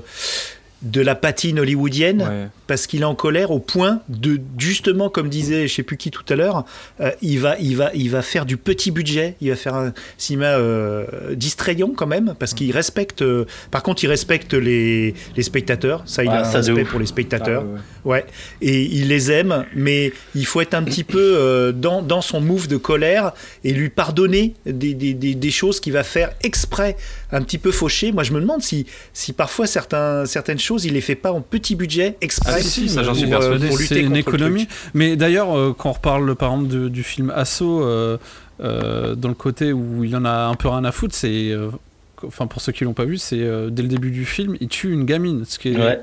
très rare Ouais, Enfin, c'est même- c'est même la première fois qu'on voit ça Ouais. c'est c'est- Ouais. c'est même la première fois qu'on voit ça au cinéma et euh, il s'en est pris plein la gueule et d'ailleurs en France quand il est sorti euh, le passage avait été euh, enlevé ça, c'est- moi je l'ai vu sans moi. Ah, moi, je, je l'avais pas vu, Moi, je je l'ai vu vu sans. pour l'épisode, là, 50 ans après, euh, je me le suis pris, là, l'extrait. hein. Ouais, ouais. Et ce qui, est, Ouais, ce, qui est, ce qui est intéressant, je trouve, ça rentre dans, vachement dans son envie d'imprévisi- d'imprévisibilité. Et vraiment, c'est un de ses désirs les plus forts, c'est euh, c'est de faire des films euh, qui soient pas ennuyants. Et dans ce sens-là, il entend des films où le spectateur Ah, va pas deviner, on va pas Ouais. deviner toutes les trames narratives. Et, euh, et ça, ça l'énerve justement chez Hitchcock, il trouve qu'on qu'on devine trop facilement la trame. Et euh, lui, justement, il veut pouvoir, euh, euh, pouvoir surprendre, que n'importe quel personnage peut mourir, que qu'on n'arrive pas à trop savoir vers où ça va, etc. Euh, ou en tout cas, quels vont être le déroulement des événements. Euh, et- et c'est- il y a cette espèce de désir euh, constant chez lui de, ouais, de surprendre le spectateur, en tout cas. Mais c'est là que le fait qu'il fasse du cinéma entre guillemets indépendant est très important parce que, en fait, en tant que cinéaste indépendant, du coup, il Mhm. va avoir la maîtrise absolue de tout son film, en fait, donc de la conception du fait. scénario jusqu'à jusqu'au montage final, en fait. Et euh, au- au-delà de la contrainte du petit budget, je pense qu'il se plaisait vraiment dans, ces, dans cet élément-là, un peu. euh, Mais dans pas ce- dans forcément, en dans ce milieu. euh, bah, En fait, Bah, en fait, la- le truc, c'est que Ouais. Je, je- il a, il- je pense qu'il a pas vraiment choisi le cinéma indépendant parce que tu l'entends. euh, en fait, Mm. lui, il adore l'argent, tu vois. Par exemple, Los Angeles 2013, il l'a fait parce que euh, on lui a donné de la thune pour le faire. Oui, oui. Et, euh, et en fait, il était, il, il s'est fait courtiser longtemps. hein. oui, c'est Et fait je pense que le, final, le final et puis certaines scènes, il les a fait un peu en réaction justement. studios, parce que- Ah, il a flingué. Je pense qu'il a flingué, ouais. Il a flingué exprès. hein. Je pense, je pense qu'il y avait un petit jeu. Ouais. Mais il avait pas a, forcément il a besoin pas vraiment choisi. hein. En fait, je pense que euh, quand vous disiez qu'il était amer, je pense qu'il est, il est quand même, euh, voilà, il est quand même vraiment euh, amer Ah oui, sur oui, sa carrière, euh, sur les critiques et tout, et que s'il plus était, s'il était devenu maintenant. une sorte de Steven Spielberg. Oh, il adoré. Ou enfin il aurait il, Ouais. a- il aurait adoré il aurait adoré euh, il est pas il est pas comme d'autres je pense cinéastes qui disent j'adore le cinéma indépendant euh, Ouais. Non, Ouais, ouais, et ouais, il est- je vois ce que tu veux lui, dire. il est, il est il est pas du tout là dedans en fait Bah, Je pense que celui qui, celui qui aurait pu devenir plus que Spielberg, ça aurait été James Cameron en fait. Ouais. Bah, James Dans- dans Cameron qui a, qui a participé Ouais. à, à New York 97 d'ailleurs qu'il a, il a, enfin John Carpenter. non, non, mais plutôt, moins- tu vois, le, le, le James Cameron de Abyss ou de Terminator 2, tu vois. Ah oui. Ouais, Voilà, ouais, mais celui-là, ouais. Après, sans, sans Même de sans Avatar, en fait, même de ça, Avatar, en fait, euh, je pense que ça lui offrait quand même une liberté euh, qui serait jamais permise en faisant des films de studio à la chaîne. euh. Tu vois, il avait vraiment le contrôle de ses films du début à la fin, quoi. de Ouais, ça, c'est important euh. pour lui. Ouais, ouais. Euh, mais comme, comme, par- Ja- comme James Cameron maintenant, mais parce que voilà, il a, il a open Ah oui. bar euh, sur tout. Lui, euh, par contre, lui, c'est un James Cameron, quoi qu'on en dise, c'est un réalisateur de studio maintenant. Même si, euh, même s'il Oui, a bah commencé oui, comme, oui. euh, comme Carpenter. euh, Même si, c'est- même si c'est un peu plus compliqué que ça, mais. Oui, oui. Julien tu voulais dire un truc? Le, Euh, non, moi je pensais juste par rapport à tout ça, par rapport à, à sa- euh, ce qu'il apprécie d'aimer de tourner, etc. C'était que je pense qu'il était quand même assez heureux sur le fonctionnement qu'il a eu dans les années 80. Je, pense- je reste encore sur les, et même début années 90. Ça lui allait bien. Et je pense qu'aujourd'hui, c'est- faire des films, c'est vraiment devenu autre chose et que ça doit capitaliser sur plein de sur plein de domaines, notamment les remakes, les reboots, les euh, enfin bref. Et je pense que ça doit beaucoup moins lui convenir. Enfin, ça doit être beaucoup moins facile pour lui. Et je m'étonnais aussi deuxièmement que euh, c'est marrant parce qu'il y a on a enfin genre les New York 97 et ce genre de film là bon bah The Thing ça a été fait il y a eu le, le préquel qui a été fait entre temps c'est marrant que les studios aillent pas repiocher là-bas pour tenter de recapitaliser justement sur euh, sur ces succès là Ouais, c'est casse-gueule. Il y a eu Fog, hein. il y a eu The Fog, il y a eu Fog, oui il y a eu Mais qui Fog, était produit par lui, en Ah plus. j'ai Il oublié. y a- C'est des euh, Braille, Asso. c'est des Braille qui Ouais, a tout pris faire. ouais. Il y a eu 11 films, 11 films Halloween, 11 J'ai films. Et il a fait la musique Ouais, du dernier. ça, c'est- les franchises des années 80 qui ont qui ont perdu comme les Freddy ça s'est jamais arrêté ou les Assaut, Ou les vendredis Assaut, 13. il y a eu le, le, Ouais, de le- Richer. le remake. Euh, Mhm. Mais c'est vrai qu'on aurait bien voulu voir une suite aux aventures de Jack Burton, ça c'est vrai. hein. Ah, Et puis aussi ces films, ils s'arrêtent. Par exemple, Prince des Ténèbres, tu peux pas, tu vas pas faire une suite. Bah non. Non. ah oui non c'est mort c'est bien Par contre, je verrais bien euh, New York 1997. Ouais, mais même au-delà de ça, c'est euh, même ces succès Ouais, de cinéma étaient des succès relatifs quoi, au, au vu de l'industrie, euh, tu vois. Euh, donc Ouais, euh, après, c'est- ouais mais actuellement ce, que- mais- ce qui est chiant, c'est qu'il est bloqué actuellement Actu- aussi. quoi. C'est soit euh, déjà faire un film original, maintenant ça me paraît tendu, faut que ce soit de la, de la franchise ou bien du remake. Et puis sinon, euh, c'est ça même pour aller vers du remake, je pense qu'il pourrait pas passer à côté de certains trucs qu'on lui imposerait euh, pour rentrer dans le cadre Stranger Things et compagnie, tu vois, dans le côté. euh, dans le Fran- côté nostalgique et donc je pense qu'il il il est dans l'impasse il est dans l'impasse autant dans le remake que dans le fait de pouvoir faire un nouveau film Pour moi, il finira sur, pour moi, il est sur pas Netflix, bloqué, hein. tout bêtement. Parce que ça. Je pense qu'il finira sur Netflix. hein. C'est on- là où il y a la non. liberté on maintenant. en parlera peut-être à la Ah, si. fin non de de quoi tu disais, Ouais. Nico? Ah, de- pardon. Non, moi je disais, pour moi il est pas bloqué parce que euh, du coup il est, il est marié à, Sandy King qui est devenue sa productrice. Euh, Sandy King elle est en train de produire un film en ce moment. Euh, enfin, elle est en train de ouais, produire un film comme, elle, comme elle produisait son mari. Je pense que, je pense que si s'ils avaient voulu que lui réalise un film, ça pourrait être son film qui ça pourrait être lui le réalisateur sur ce film-là qui est en train d'être réalis- qui est, qui est en train d'être Ouais. produit par sa compagnie. J'ai l'impression moi que c'est plus euh, qu'il a pas de, enfin qu'il a peut-être pas d'envie. Ouais. En tout cas, Ouais, il est euh, jeune encore, Ouais, hein, ouais. 72 Mais je sais pas, moi je, je vois sa femme qui produit un film euh, de son côté, je me dis, euh, ouais, ça fait 10 ans qu'il en a pas fait, ça doit être juste qu'il a pas envie, quoi. Ils ont leur petite boîte de ouais. production. Ça, ça, ça marche, sa sa petite boîte de prod, elle fonctionne. Enfin, ils faisaient leur film, euh, leur tambouille depuis. euh, euh, avec elle, je crois que c'est depuis Vampire. Euh, donc vraiment la période un peu euh, ouais où il, il avait il avait comme disait Jal son comme disait Julien il avait un peu son son, son petit rythme euh. je trouve que c'est dans c'est une période où ça se voyait qu'il avait un peu son petit euh, ouais trouver Ouais. sa petite boîte de prod euh, avec sa femme et qu'ils faisaient leur truc ouais, Ouais. Donc, c'est une impression Mon intuition aussi, euh, et là c'est vraiment juste une intuition, c'est que c'est un dinosaure du cinéma, enfin qui a arrêté Ouais, du coup vrai. de réaliser il y a quelques temps. Il y a, on, on parle de The Ward là qui a 10 ans, mais avant ça, Ghost of Mars il est encore beaucoup plus vieux. Je crois qu'il a pas. Ouais. 2001. Non, Ah oui, 2003. il a 20 ans. Ouais, il a donc, 20 ans, euh, 2001. En fait, deux- ça fait, deux euh, films en 20 ans. plus, ou 2001, moins, euh, plus ou moins 20 ans qu'il n'a pas vraiment touché une caméra et qu'il s'est pas Mm, approché mm, d'un projet hollywoodien. euh, je pense que l'industrie du cinéma a beaucoup changé entre temps et que maintenant euh, il y a un cahier Ouais. des charges. Euh, en termes de technique aussi, les choses ont énormément évolué. Le cinéma a beaucoup évolué Mm, ces mm, 20 dernières mm. années. Euh, ne serait-ce que par exemple, on parle de- en, en termes de FX, les, les CGI ont absolument tout changé dans l'industrie. Et je me demande si vraiment il serait à la hauteur en fait aujourd'hui, s'il arriverait Bah. à, se, à se remettre en selle quoi. Pour ça que moi, Bah, je pense que c'est moins une question. euh, je pense que c'est moins une question que d'être à la hauteur. En fait, mine de rien, je pense pour l'industrie, pour l'industrie du cinéma ou du streaming ou tout ce qu'on veut, c'est pas si important, mais c'est juste que c'est un Ouais. nom en fait. Et en fait, c'est étonnant qu'ils cherchent pas à lui filer un chèque en, en capitalisant sur son nom, parce que simplement Netflix produit, je sais n'importe Ouais, quoi, une ouais, série, un film, on s'en fout. Ouais, ouais.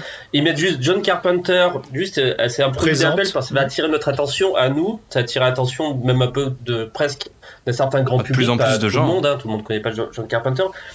Mais beaucoup de gens le connaissent et en fait c'est ce qu'ils kiffent en ce moment les boîtes de prod, c'est on voit bien ça rétro. avec euh, enfin tout ce qu'ils produisent. Ouais, ou je, je prends un exemple qui, qui, qui a presque rien à voir, mais c'est quand ils ont donné le chèque à James Cameron pour euh, Terminator 4, où ils disaient oui, c'est le meilleur Terminator qu'on a jamais vu. je pense, depuis, euh, enfin, tu vois, on, a, on a tous rigolé d'avance. Mais, mais il vois, était on génial, c'était le meilleur Terminator, on est d'accord. vrai, hein, c'était le meilleur. Genesis. Oh. mais c'était génial.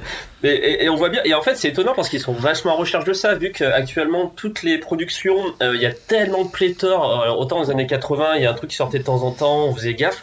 Aujourd'hui, en fait, dès que les studios peuvent avoir un nom qui parle à beaucoup de monde, à la base, ils sortent le shaky en mode chouette. On Ouais, bah, ils ont fait ça va- avec on Toby Hooper. Ils ont fait ça avec Wes Craven, Et- avec Bah, Toby Cobra, Hooper. C'est vrai, c'est Cobra. Kai, là, Co- Oui. Cobra Kai que lui- je regarde en ce moment. Oui, Cobra Kai, ah ouais, ah bah, Cobra Kai. La meilleure série du monde. Et, euh, Ouais, exactement, je On en parle beaucoup. c'est avec vraiment Cobra. Kai. C'est cool. Et, euh, et du coup, ouais, et c'est étonnant. Enfin, alors soit ils refusent. Je soit- pense qu'ils refusent. Mais je serais, vra- Moi, je suis sûr. ouais je serais vraiment étonné que personne, enfin que si- s'ils commencent à dire ah je veux bien mettre mon nom sur n'importe quoi, juste Non. présenté par le, sans qu'ils le produisent, sans qu'ils le réalisent, mais juste John Ouais, Carpenter euh, dans l'univers John Carpenter présente, ils adoraient mettre ça Ah, je sur une pense, vignette Si- euh, Voilà. S'il est mettant l'argent et- que ça, il l'aurait déjà fait. Ouais, ouais. S'il est mettant l'argent que ça, il l'aurait déjà fait. Mais il- je pense pas qu'il. Il est pas chaud, il veut la main mise. Qu'il accepte. Et il a raison. Il a raison parce que s'il revient Ouais, maintenant, ouais, c'est ça. s'il revient maintenant, il est, il est au top là. Et- Il est au top. moi, moi je pense à, à Master of Horror Ouais, qui sont- sont Bah, très- À Halloween, il y en a deux qui arrivent là. Il y en a un cette Bah, le- année et un autre après. Bah, Ils veulent faire une trilogie le, pour. le euh, Halloween de 2018 là de euh, David Gordon Green. euh, même si Ouais. Carpenter n'a pas participé concrètement au film, Il est producteur. son Il a fait la musique, associé, il a voilà. fait la musique. Son nom est associé au film parce qu'il le produit et parce qu'il Oui, fait oui. la musique. Et du coup, je sais pas si c'est un argument marketing valable, euh, mais le film a très bien marché. Énormément, 270 C'est une millions de dollars. John Carpenter est une marque. Mm. C'est une C'est marque. une bonne de- marque, ouais. John Carpenter. Donc Il y va avait une sorte de seal of approval euh, euh, qui disait qu'en gros, il a- le film, ça lui allait, allez hop. D'ailleurs, est-ce que Ouais. vous avez vu Vampire 2, Oui, produit par John Carpenter et réalisé par Tommy Lee Wallace? Parce que ça Non, fait peur j'ai comme vu. ça. non Ouais. Par Tommy non Lee plus, Wallace J'ai pas vu. Non. Mais euh, je suis curieux du coup. Il y a mille ans. Et il a produit Fog Bah, J'ai aussi. le cherché, j'ai pas trouvé. Euh, Debra Hill, en fait, c'était Il le a pas dernier produit, projet il a Debra pas produit The Thing, le remake par contre. Oh la pauvre, ouais. c'est triste. Non. Bon, on parlera des remakes, des remakes à la fin. pardon, des Mais, mais cela dit, il a, il a réalisé Master of Horror aussi euh, euh, entre les deux films, entre les deux films, euh, entre Oui, les 10 ans là. trois, épisodes, effectivement, c'est vrai, t'as raison. Euh, et, euh, et le, enfin, la fin absolue du monde, par exemple, était vraiment très cool. euh, La fin absolue du bien, monde. Ouais. Moi j'ai trouvé assez marquant l'épisode de Master of Horror. Oui, il est bien. Ouais. Ouais. Bah, Donc ça montre vraiment- qu'il était encore pas mauvais, quoi, dans l'idée. Bah ouais, Ah non, non, il est pas mauvais. Oui, enfin, c'était une production télévisuelle avec peut-être, euh, tu vois, pas les moyens du cinéma. À l'époque, les séries, c'était pas encore ça au niveau, au niveau technique. Mais c'était entre, entre Ghost of Mars et The Ward, donc il a été un petit peu occupé, mais, juste par même, ça. même dans The Ward, qui est pas un film réussi, euh, il y, a des- il y a des trucs à prendre hein, sur euh, sa pers- personnification de l'asile, la manière de filmer et tout. Il y a encore des trucs qui sont très chauds et on voit avec euh, même justement des technologies bah, bien actuelles, quoi, ça passe complètement. Mm. En, en fait, The World, moi, le souci, c'est pas que je suis pas sûr qu'il est nul, c'est juste que je l'ai totalement oublié. C'est-à-dire qu'il est totalement oubliable. Oui, c'est Euh, pas un grand c'est- film. C'est ouais. triste, quoi. Je préférais qu'il soit nul. J'ai tenu, j'ai tenu 16 minutes, franchement, c'est filmé. En fait, c'est c'est là où on parlait de, de- du, de- du tout début. Ah, Il y a de- des moments bien. il pose, il, pose, il pose le cadre et tout. Et là, en fait, on. C'est vraiment, je sais pas ce qu'il a essayé de faire. euh, Peut-être euh, il est influencé par les films qui sortaient à ce moment-là. C'est hyp- c'est hyper cuté. euh, Il n'y a pas de plan marquant. euh, euh, les gens ils avancent. Enfin, je, je sais pas. C'est un cinéma banal en fait. On, Ouais, bah, après, on n'a pas. On a, commande de studio n'a pas ce aussi, hein, le, le, Ouais, scénariste, c'est pas commande lui, de. Ouais, mais peut-être que justement, peut-être que le studio a dit bon bah tu peux pas faire des trucs où genre, euh, la- par exemple, il y a un plan super euh, dans tout début de The Ward où genre euh, euh, la l'héroïne se- est lavée euh, genre en un mode un peu violent par euh, deux femmes et en fait c'est juste un plan où tu vois deux femmes en, en ombre Oui. et elle au milieu du cadre. Ce plan est trop beau. Il y a plein, vraiment, y a plein justement fait, de plans plan isolés beau. dans le film comme ça. Et, et il dure deux secondes. Tu vois, Ouais. alors que genre, euh, il aurait pu euh, mettre 10 secondes, euh, ce truc-là, ça aurait été euh, le malaise, quoi. vrai Carpenter, en fait. tu le vois. money shot. Et il était... il- Ouais, même pas le money shot, parce que c'est juste euh, deux femmes, euh, deux femmes euh, qui, qui regardent une femme en train de se laver, mais genre euh, en mode asile. Et genre, ce plan-là, mis un peu plus longtemps, au lieu que ça soit cuté comme dans les films des années 2000, euh, tu vois, genre on Mhm. adorait cuter tout. Et ça, aurait été, ça aurait été intéressant, quoi. Ouais. c'est- là où il s'est un peu perdu. Mais justement, j'ai jamais lu de choses de Carpenter parlant de ce film-là. je- Enfin, moi, la- la- l'aspect cut, comme tu dis, alors que pourtant il y a plein de plans et d'idées vraiment très Carpenter dedans, je, je me pose vraiment la question est-ce que le film a été charcuté derrière? Est-ce qu'il a été retouché? Et c'est- en même temps, si ça avait été le cas, le mec aurait gueulé, je- j'en sais rien. Je- Ouais, mais il n'y avait pas d'attente précisément sur Ouais. ce film-là. non, non, il y en avait pas, ça, s'en le- foutait d'ailleurs. C'est pas du tout sa femme qui a produit euh, comparé euh, aux autres, et du coup, ça, c'est des producteurs totalement différents. Euh, et je pense que ça joue. C'est pas sa, sa prod un peu habituelle ouais, ça où, il est libre. Et je- du coup, vu que là, il y a plein de productions, il y a 3-4 maisons de production différentes, euh, je me dis que, effectivement, euh, vous devez avoir raison, il, il y a dû avoir un truc. Mais on n'en a pas entendu parler par lui-même. Ouais, parce qu'il y a des gimmicks, Ouais. mais seulement des gimmicks, quoi. Il avait fait de la Bah, après, il était pas, il est pas en position de force euh, quand il fait The Ward. Ça fait 10 ans qu'il a pas, euh, qu'il a pas fait de, de film. Tout le monde l'a oublié. euh, tout le monde est, euh, je sais pas, dans les années 2000, euh, Oui, il était enfin, pas au top à ce 2010, euh. Ouais. 2010, je sais plus. Enfin voilà, il est. Bah, il y avait eu, il y a eu, il plus- y avait eu Vampire et Ghost of Mars. Hein, C'était quand Ouais, même voilà, pas des. mais ouais, mais c'est des séries B, hein, était, il, euh. était, il était oubli- il était oublié, donc euh, c'est sûr que si tu fais un film comme The Thing et après tu, tu fais The Ward, peut-être que ça aurait été différent, mais là il était déjà dans une porte, pente quand même descendante. Ah oui, là. euh, euh, ouais, donc ouais. euh, je pense que ça joue aussi de pas être en position de force. euh, tu, tu- Bah, depuis, depuis Los Angeles 2013, euh, je pense que dès- depuis la- le milieu des années 90, il était. euh, et là, on parle de quelque chose qui, qui est arrivé 15 ans après. Il, est, il était oublié parce que. Bah, on peut c'est peut-être en parler, d'ailleurs, c'est euh, intéressant. Un peu mineur. hein. Bah, déjà, il est pas parler, sorti, il est c'est pas à sorti quel au ciné moment- en France, quoi. Il est sorti en vidéo. À, Ouais, quel, à carrément. quel moment la chute c'est un peu produit euh, C'est intéressant de. Moi, je pense moi, que c'est le village des damnés, ouais. Ouais, Euh, l'entre de la folie, le village des damnés. Qui était sympa, mais. voilà. Non, moi, je dirais Ghost of Mars, perso. Ouais, moi je dirais Moi, Ghost of Mars aussi, hein, jusqu'avant ça va. Ah hein. merde, Los Angeles 2013, même Bah si ouais. j'ai beaucoup d'affection pour lui, c'est quand même. C'est gratiné quand même. Ouais, hein. moi, je mais, kiffe. euh, Mais je kiffe le côté Les kitsch, c'est carrément que- une, ouais, c'est ça, une vu que c'est photo parodique vidéo. et kitsch, en fait, à la rigueur, tu, Ouais. tu te demandes si, Ah ouais, mais dis- quelque part, en fait, c'est peut-être même un parti pris de Carpenter d'avoir fait un film vraiment naze. ah oui, complètement, Tandis que. complètement. je C'est ce que je- c'est ce que je pense. Non, mais, quand naze tu vas le voir au cinéma euh, et que Je- tu- je- tu t'attends en- un actionneur. plutôt. Après, Ouais, je pense- ouais, gueule, un en film fait. d'action. Je pense que les euh, effets, les effets tu- datés, tu c'est dis- pas une histoire, euh, par contre, euh, de euh, d'esthétique. Je pense pas. Hein. Je pense que c'est juste que c'était Ah, tu- fauché. Plus, euh, Ah oui. C'est ça. il fait quand même souvent des Ah trucs ouais. quand vous regardez des films et que vous les remettez dans leurs époques de Carpenter. Il y a souvent quand même, à part peut-être pour The Thing, tu vois, il y a peut-être, il y a souvent quand même des, des effets qui font dater pour leur époque quand le film sort. hein, souvent. Oui, il a des Oui, fulgurances, oui, oui, c'est mais c'est vrai. vrai que dans l'ensemble, c'est assez daté. Par contre, effectivement, là, j'ai maté Ouais. euh, en Blu-ray, je l'ai maté le Los Angeles 2013, et il y a un truc qui m'a absolument écœuré dès le départ, c'est qu'il y a des plans d'hélicoptères en, en CGI qui sont Ah putain. affreux, mais vraiment qui sont Ouais. absolument dégueulasses, mal animés et en plus euh, qui sont comment dire le, enfin au niveau du framerate en fait tu sens qu'il y a un truc ils sont euh, juste c'est pas possible, c'est pas possible de faire ça aujourd'hui. Et Ouais. même euh, je crois que pour l'époque c'est probablement ce que j'ai vu Ouais, pire en termes de CGI. euh. Ouais, 96, il y avait déjà des CGI. Ah non, il y avait les- il y avait les singes de Jurassic. Parc quoi. Bah Ouais, merde. Ouais, ouais. Alors quand tu vois ça, euh, tu te dis euh, bon, moi je me suis fait avoir. Après, avec les reculs, tu dis bon, il, a, il avait un propos, il a voulu faire ça, il a voulu faire ça. Puis tu le regardes avec un petit peu de recul, quoi, un peu d'indulgence. Ouais, puis prendre, prendre Jurassic Park comme être étalon, c'est un peu salaud, quoi. Puis moi, j'ai- j'aime pas, euh, j'aime pas. Enfin, moi, ça me sort pas du film un mauvais effet spécial. Je trouve que faut manquer d'imagination. Faut être un, faut, faut avoir un peu perdu son âme d'enfant pour pas apprécier un film à cause d'un effet spécial. Désolé.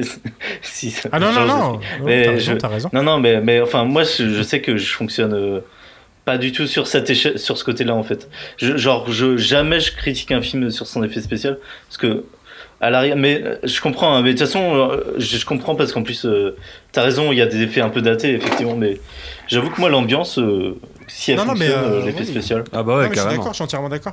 Mais c'est juste que en plus, là vraiment, ce qui, je pense que ce qui dessert le film aussi, c'est son passage en Blu-ray, Ouais. où du coup toutes les imperfections de l'époque Ouais. en fait sont euh, là apparaissent. Enfin, c'est criard quoi. Mais Ouais. au-delà de ça, enfin dans le film, c'est pas du tout ce qui m'a rebuté. Au contraire, ouais, 2013, euh, je l'aime plutôt bien. hein. Mais, euh, mais ces effets spéciaux ouais, du- de l'ouverture du film, en tout cas, m'ont beaucoup choqué parce que j'avais aucun souvenir d'un. Enfin, c'est vraiment. C'était catastrophique quoi. Moi, moi, il y a un truc qui m'a choqué en revoyant Ghost of Mars, euh, c'est euh, le, les plans sur plans. Vous voyez ce que c'est en termes de montage Ouais. C'est c'est les, les cuts en plein d'images. Et euh, il y a un moment, ils avancent. En transition chelou, con, là. hein. Mais, euh, mais, mais pourquoi tu Ouais, fais Alors, je sais pourquoi, parce que lui, il est vraiment obsédé par le rythme euh, et garder Il un rythme. avancer la scène donc, je vite. pense que. Ouais, mais il fait, Ouais, quand, il fait, ouais. il fait quand même Alors moi, trois j'ai- plans j'ai pour 10 analysé- mètres de marche. euh. J'ai analysé un, un truc un peu autrement, c'est que je me suis dit que c'était un parti pris au niveau de la narration, comme c'est quelqu'un qui raconte quelque chose. Les fondus pour moi c'était euh, c'était de la façon dont elle racontait. Enfin moi j'ai vu ça comme ça. Après Et je, ça, je suis un- voulu dire, dire quoi, du coup? Ouais, là, bah non mais juste euh, que euh, comme comme c'est des souvenirs, euh, bah t'as des fondus comme ça. Ouais, je- c'est pas c'est pas ouais. quelque chose de réel. Je donc pense coup, pas, même, même dans The World, coupé. justement, il en fait des vraiment pourris euh, et on comprend pas trop pourquoi. Ou peut-être qu'il a appris euh, ce que c'était le fondu. Ses- goûts ont énormément évolué. euh, Comme je disais, là, il- à partir de Vampire, il a commencé à apprécier le zoom, euh, qui est un truc qu'il détestait avant. Enfin, il dé- apparemment, il détestait les zooms et les ralentis. Euh, Enfin, du coup, il y en a quasiment pas dans tous ses C'est films. vrai que c'est pas un mec de c'est- apparemment, c'est parce que. C'est, apparemment, c'est plus parce qu'il a vu d'autres jeunes réalisateurs user trop de ses gimmicks et que lui, c'est un peu en réaction, ouais. Ouais, Genre, euh, bah ouais, euh, il y a trop de gens qui copiaient Sam Peckinpah sur les ralentis et euh, ça l'énervait un peu, donc lui, au contraire, il n'en utilisait jamais. Mais c'est vrai que la scène Ouais. que tu évoques là où t'as Statham et Hendrix qui juste passent une porte et il y a trois coupures. euh, C'est ça. je comprends pas quoi. Je comprenais pas. Et mais je me suis, même moi, ça m'a sorti du film et je me suis dit mais qu'est-ce qu'il essaie Ouais, de me dire? Et en fait, juste oui, ça- je pense que c'est ça, ça veut rien dire quoi concrètement. Là pour le coup, en tout cas dans cette scène. C'est, j'ai vraiment pas compris l'intérêt. euh, Mais il est, il est vraiment mal branlé, Ghost of Mars, et c'est dommage parce qu'il y a des très bonnes idées, quoi.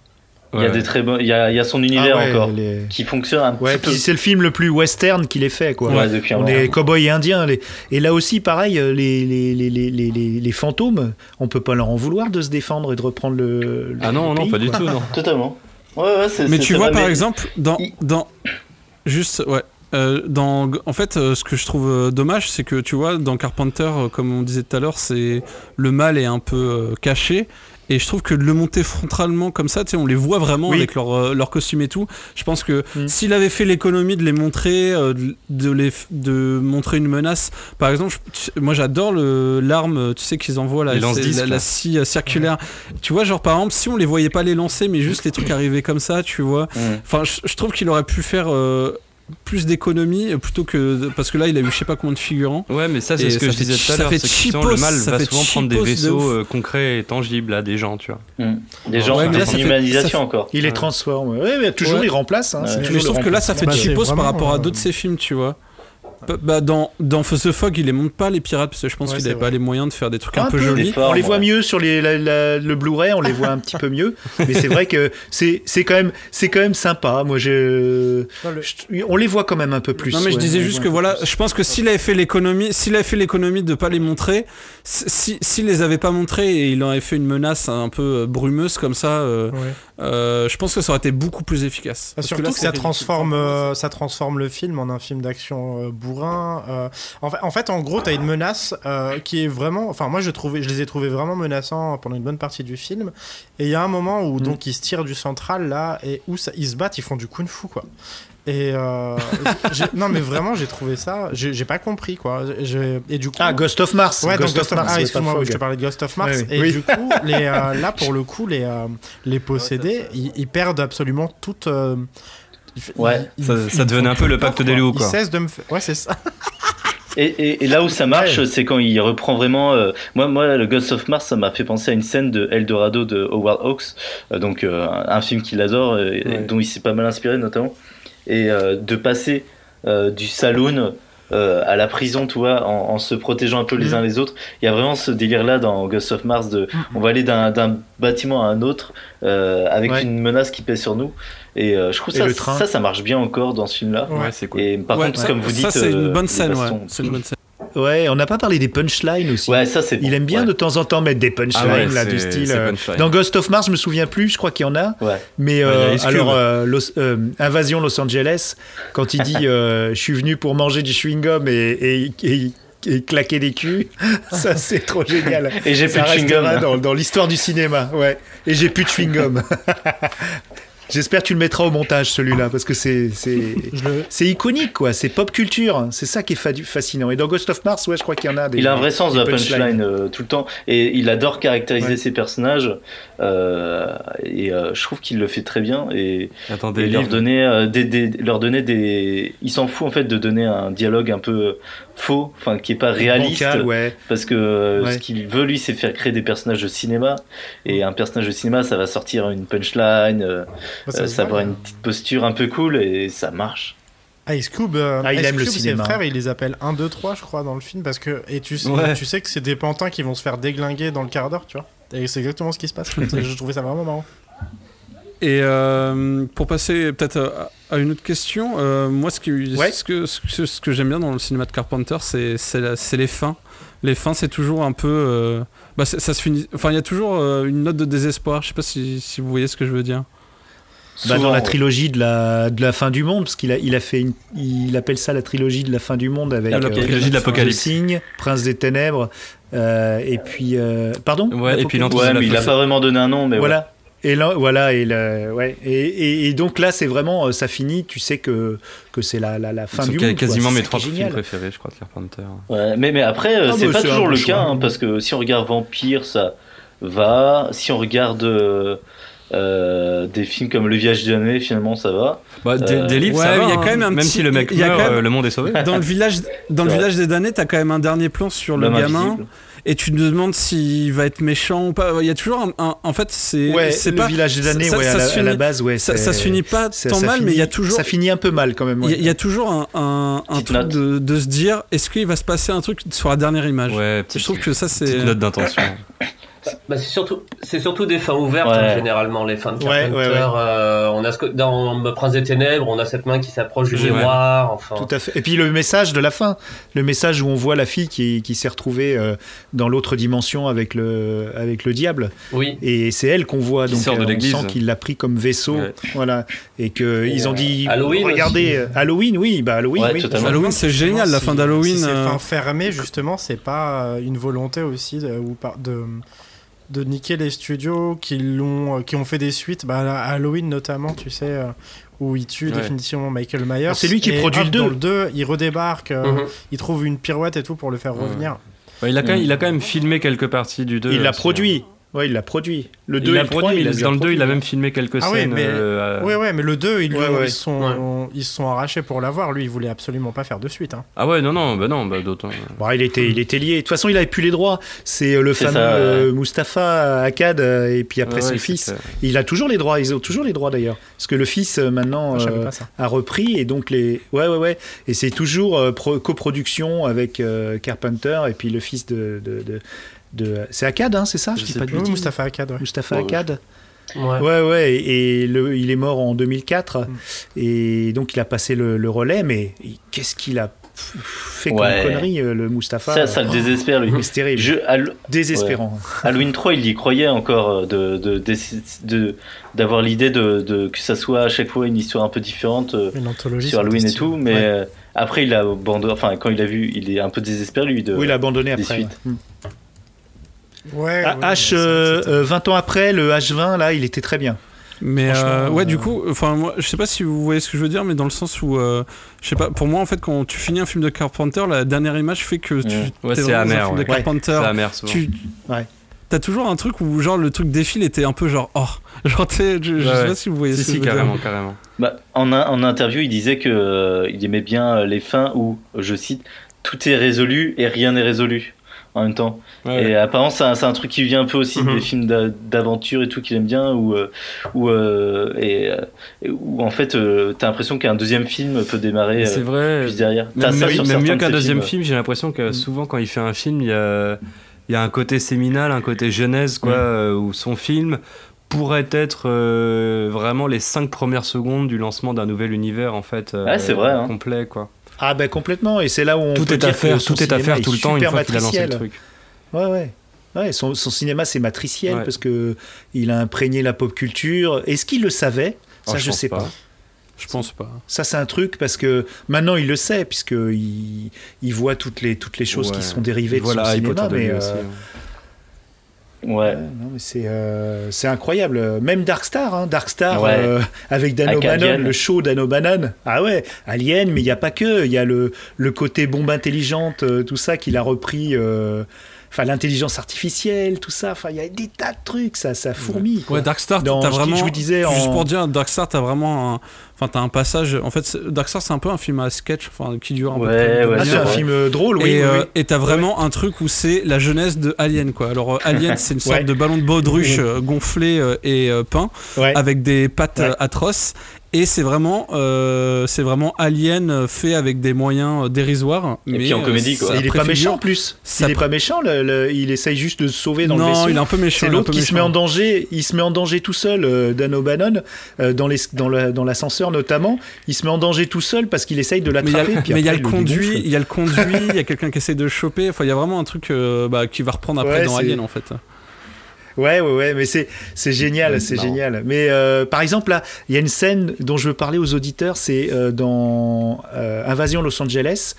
Un moment, il parle, le- dont les gens sont, sont manipulés par la télé, par un signal qui est transmis par la télé, et ils regardent une émission pirata, de- qui, est, qui est une émission Ouais. pirate, par les résistants, et ils voient la réalité telle qu'elle est. Enfin, ils essayent de leur montrer la réalité telle qu'elle est. Et euh, c'est tout à fait euh, Matrix, quoi, parce que les, les, les, les clochards, enfin les sans domicile fixe, parce que c'est des travailleurs pauvres, euh, sont dans des, dans des gros fauteuils, comme ça, l'air libre, et ils regardent une télé, et c'est vraiment la scène de Matrix. Et le principe de Invasion Los Angeles, on le retrouve dans Matrix avec cette réalité, Oui, une réalité euh, dissimulée. euh, euh. alternative. Ouais, ouais, ouais. C'est une bonne question. Est-ce que tous ça a ces films, inspiré, je suis sûr qu'on peut. Bah, ça serait bien possible que ça ait inspiré les. Waco, ouais. Bah, le film est, pour moi, là, on... la réflexion que je m'étais faite, c'est que c'était un film dickien, en fait. C'est vraiment un film qui, a un- qui entretient avec euh, Oui. de Philippe Cadic vraiment des liens très étroits, je trouve. Euh, euh, Mm. d- Bah, dans la dénonciation d'une réalité qui échappe aux yeux des humains, enfin du commun des mortels. euh, euh, c'est- Il y a vraiment, c'est un thème purement dickien. Je crois qu'il n'y a pas plus de dickien dans la filmographie de Carpenter. Et du coup, effectivement, Matrix, euh, c'est un film qui est entre autres inspiré de l'univers de, de Philippe K. Dick. Après, euh, je trouve que si je me trompe, moi j'ai lu qu'un euh, roman de Philippe Cadic. C'est, euh, il est vachement intéressé, Philippe Cadic, lui, par euh, le fait qu'on on se perde entre les deux Et, euh, et Carpenter, à part l'antre de la folie, il est toujours très clair sur qu'est-ce qui est réel euh, et, euh, et qu'est-ce qui est qu'est-ce qui est pas réel. Et, et souvent c'est l'invasion de de ce que l'humain ne peut pas concevoir ou n'a pas encore conçu Ouais. euh, comme existant, euh, comme euh, le mal, comme des extraterrestres, comme enfin voilà des, des forces maléfiques, donc qui existent, qui seraient même tangibles scientifiquement.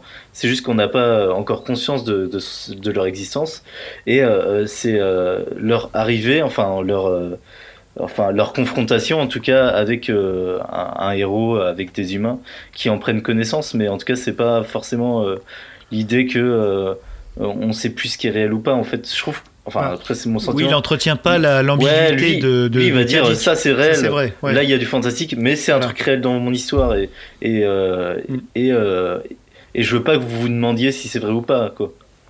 Ah oui, Oui, oui. oui, il n'y a, il y a pas d'ambiguïté. Oui, ça c'est euh, un thème ouais, que Dick a abordé, mais dans l'ensemble euh, de, Ouais. dans l'ensemble, dans l'œuvre de Philippe K. Dick, euh, il n'y a, pas toujours cette ambiguïté et vraiment un des thèmes de son œuvre en fait, c'est euh, de euh, et même dans sa La vie parce que au dissimulation. niveau, ouais, en fait au niveau euh, au niveau personnel aussi, lui, il a vécu des expériences. Enfin bon, ça après c'est c'est ce qu'il a dit hein, dans ses biographies. Ouais, avec notamment, mais après c'était pas forcément un, gros consommateur, mais euh, même au Mm. niveau euh, de ses expériences personnelles, il a vécu des choses en fait qui l'ont euh, poussé à se questionner sur la, la- la tangibilité du monde qui l'entourait. Et euh, vraiment, ça c'est un thème que j'ai trouvé qui était, enfin vraiment quand j'ai vu, quand j'ai vu, pas la première fois, mais quand j'ai revu là du coup euh, They Live, euh, c'est un truc qui m'a vraiment sauté aux yeux quoi. C'est vraiment l'influence directe. Ah, complètement. Euh, le film est perfusé, c'est du, cadique. c'est Ouais, c'est pla- c'est platonicien, tu vois, c'est les gens Oui, qui sortent ça, de la ouais. caverne quoi, Oui, pour aller ouais, euh, complètement. ouais, complètement. Mm. Mm, mm. Et cartésien aussi. Hein. De quoi, excuse-moi? Au point de vue philosophie, on est aussi sur, sur, sur- on est aussi sur la philosophie de Descartes aussi d'une certaine manière, sur le doute Ouais. et sur le fait euh, le monde qui nous entoure et euh, quelle est sa réalité par rapport à nos perceptions et ce qu'on, en- enfin notre point de vue et ce qui, ce qui est réellement la réalité. Puis on peut même partir ensuite jusqu'à c'est philosophie Julien. Euh, On a un jingle Eh les gars, on a un jingle, Julien philosophie.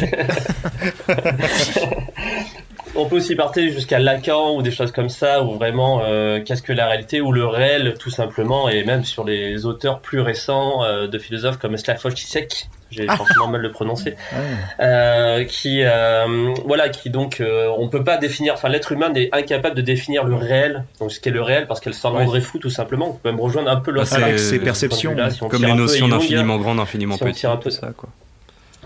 C'est ça, donc on est un peu sur Jung, Freud, enfin surtout Jung, Freud, Lacan et, euh, et, euh, et notre impossibilité euh, naturelle, parce que forcément on met des symboles, des signes, des signifiants et des signifiés pour de- déterminer Les le monde. le du cerveau quoi.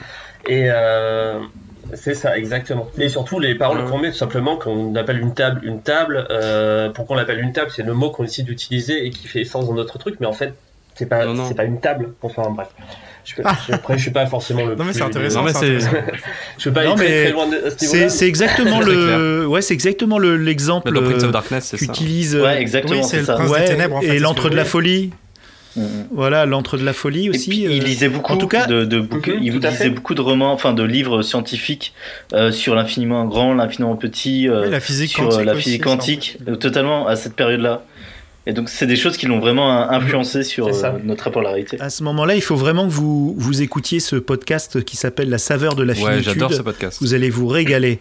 Il est extraordinaire et le dernier épisode, c'est exactement ce sujet-là. C'est euh, la perception euh, cosmique du temps et, euh, et de tout ça. c'est bien Et- pointu, hein. Et c'est passionnant. Ouais, vous allez vous régaler, les gars. Franchement, Je saveur de la finitude. La saveur euh, De la De la finitude. finitude, Ouais, ouais. ouais. Le premier c'était sur le tentacule Ouais. d'ailleurs et c'était très drôle jusqu'où ils allaient là-dessus. Ouais. Est-ce que c'est Vous avez Ségolène écouté le dernier Royal qui l'a écrit du coup? Non, non, non, non, t'inquiète pas. Non, non, c'est pas la. Non, non, et honnêtement, vous allez vous régaler. C'est c'est vraiment euh, pointu, mais c'est très drôle aussi.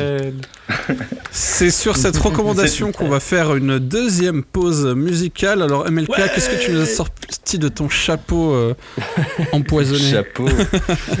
Je vous ai sorti euh, The Underground Church, qui est un morceau justement qu'on vient d'en parler de Prince des Ténèbres, et c'est euh, un thème euh, bien glauque avec des chœurs, euh, du, justement la découverte de l'artefact dans l'église euh, souterraine.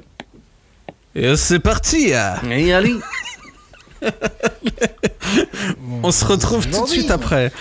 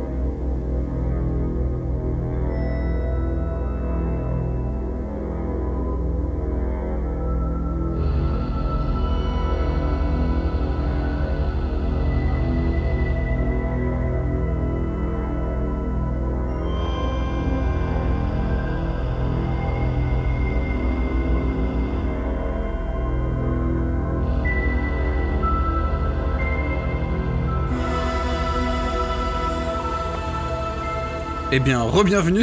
le mec qui redit la même chose. tu gardes tout, hein, Kurt, tu gardes tout. Ouais, c'est ça. Et après cette petite pause musicale, justement, nous allons parler de musique, ça tombe bien. On dirait tout un vieux lancement de, de trucs. Euh, Bouvard encore. Ah, grave. Alors, quel impact Une euh, la question de musique Micheline. qui vit euh, à Pau? Micheline de Pau. Bon alors, euh, la 5G... Non, on, va parler des musiques de Carpenter, donc euh, voilà, quel, impact a sa musique, et euh, c'est assez rare d'ailleurs, un réalisateur qui fait sa propre musique, je, j'ai pas d'autres exemples en tête, si vous en avez d'autres d'ailleurs. Mais euh, voilà, qu'est-ce qu'il y a de marquant dans, sa musique, et quel impact ça a dans, ses films? Bah, Il y a plusieurs choses. qui ce qui est intéressant déjà, c'est que pour quelqu'un qui fait euh, des, films juste après Star Wars, justement, où, Star Wars a quand même marqué le tournant de fini les synthés dans la science-fiction, mais du symphonique et regardez comme ça rend bien. bah, c'est quelqu'un qui est quand même resté lui sur euh, et puis qui a même euh, augmenté d'ailleurs ce qui peut se faire au niveau du synthé sur la science-fiction. Et ça, c'était une décision quand même, je pense, pas simple à prendre, parce que vraiment le tournant avait été pris à Hollywood et c'était pas simple à ce moment-là de reposer du synthé sur de la science-fiction. Même Star Trek avait par exemple euh, suivi. euh, qui sait déjà que le thème de Star Trek euh, Euh, oui. Qui le chante Ah, si, si, ouais, je sais.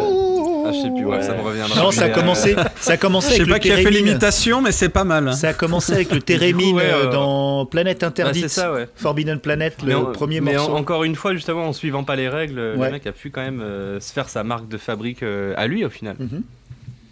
Ah, complètement. Puis c'est la signature, on le disait tout à l'heure, quand un film commence, il a sa signature, quand c'est lui qui compose, ou même quand il est derrière, parce qu'il est souvent derrière Alan Howarth. C'est celui, Ouais. celui qui compose euh, beaucoup de ses, ses musiques de films, et qui a composé d'ailleurs la plupart des, des musiques de Halloween, des, des suites et autres. Et en fait, il, il Mhm. est toujours derrière à donner sa patte. Même Ennio Morricone, qui est crédité dans The Thing, au final, c'est pas une musique d'Ennio Morricone, c'est une musique de Ouais, Carpenter. non, non. Quoi. Si, mais il a, Ouais. ouais. il a réduit, il a pris qu'une petite partie parce que il lui avait demandé de, de composer beaucoup de choses euh, et euh, de manière un peu, euh, un peu à l'aveugle et mais des choses qu'il pouvait justement réutiliser à n'importe quel moment du film et c'est ce qu'il a fait au final. Mhm. Et puis pour Halloween, ce fameux thème, la déstabilisant en 5 temps, c'est une idée de Carpenter, ça, hein, si, si. hein. Mm, mm, Qui- totalement. Qui, lui venait, qui lui venait de ce, euh, un truc lié à son père, je crois, euh, qui lui avait montré ça. Son père. Oui, mais d'ailleurs, tu, euh, si tu peux expliquer, parce que effectivement, c'est un truc que j'ai lu aussi, mais que j'ai pas très bien compris. Et du coup, euh, parce que d'habitude, les musiques se, se composent de quatre, enfin les, euh, les mélodies se composent En de gros, quatre temps, c'est ça? Bah, basique- basiquement, euh, 99% du temps, quand tu écoutes de la musique, euh, tu, comptes, tu peux compter jusqu'à 4, tu peux compter vite à 4 ou doucement à 4 selon tes tempo, tu vois, mais tu comptes Ouais. à 4. Et c'est absolument plus, en tout cas, naturel pour nous, euh, plus du tout naturel euh, d'entendre du 5 temps, et ça fait justement un effet hyper déstabilisant parce que.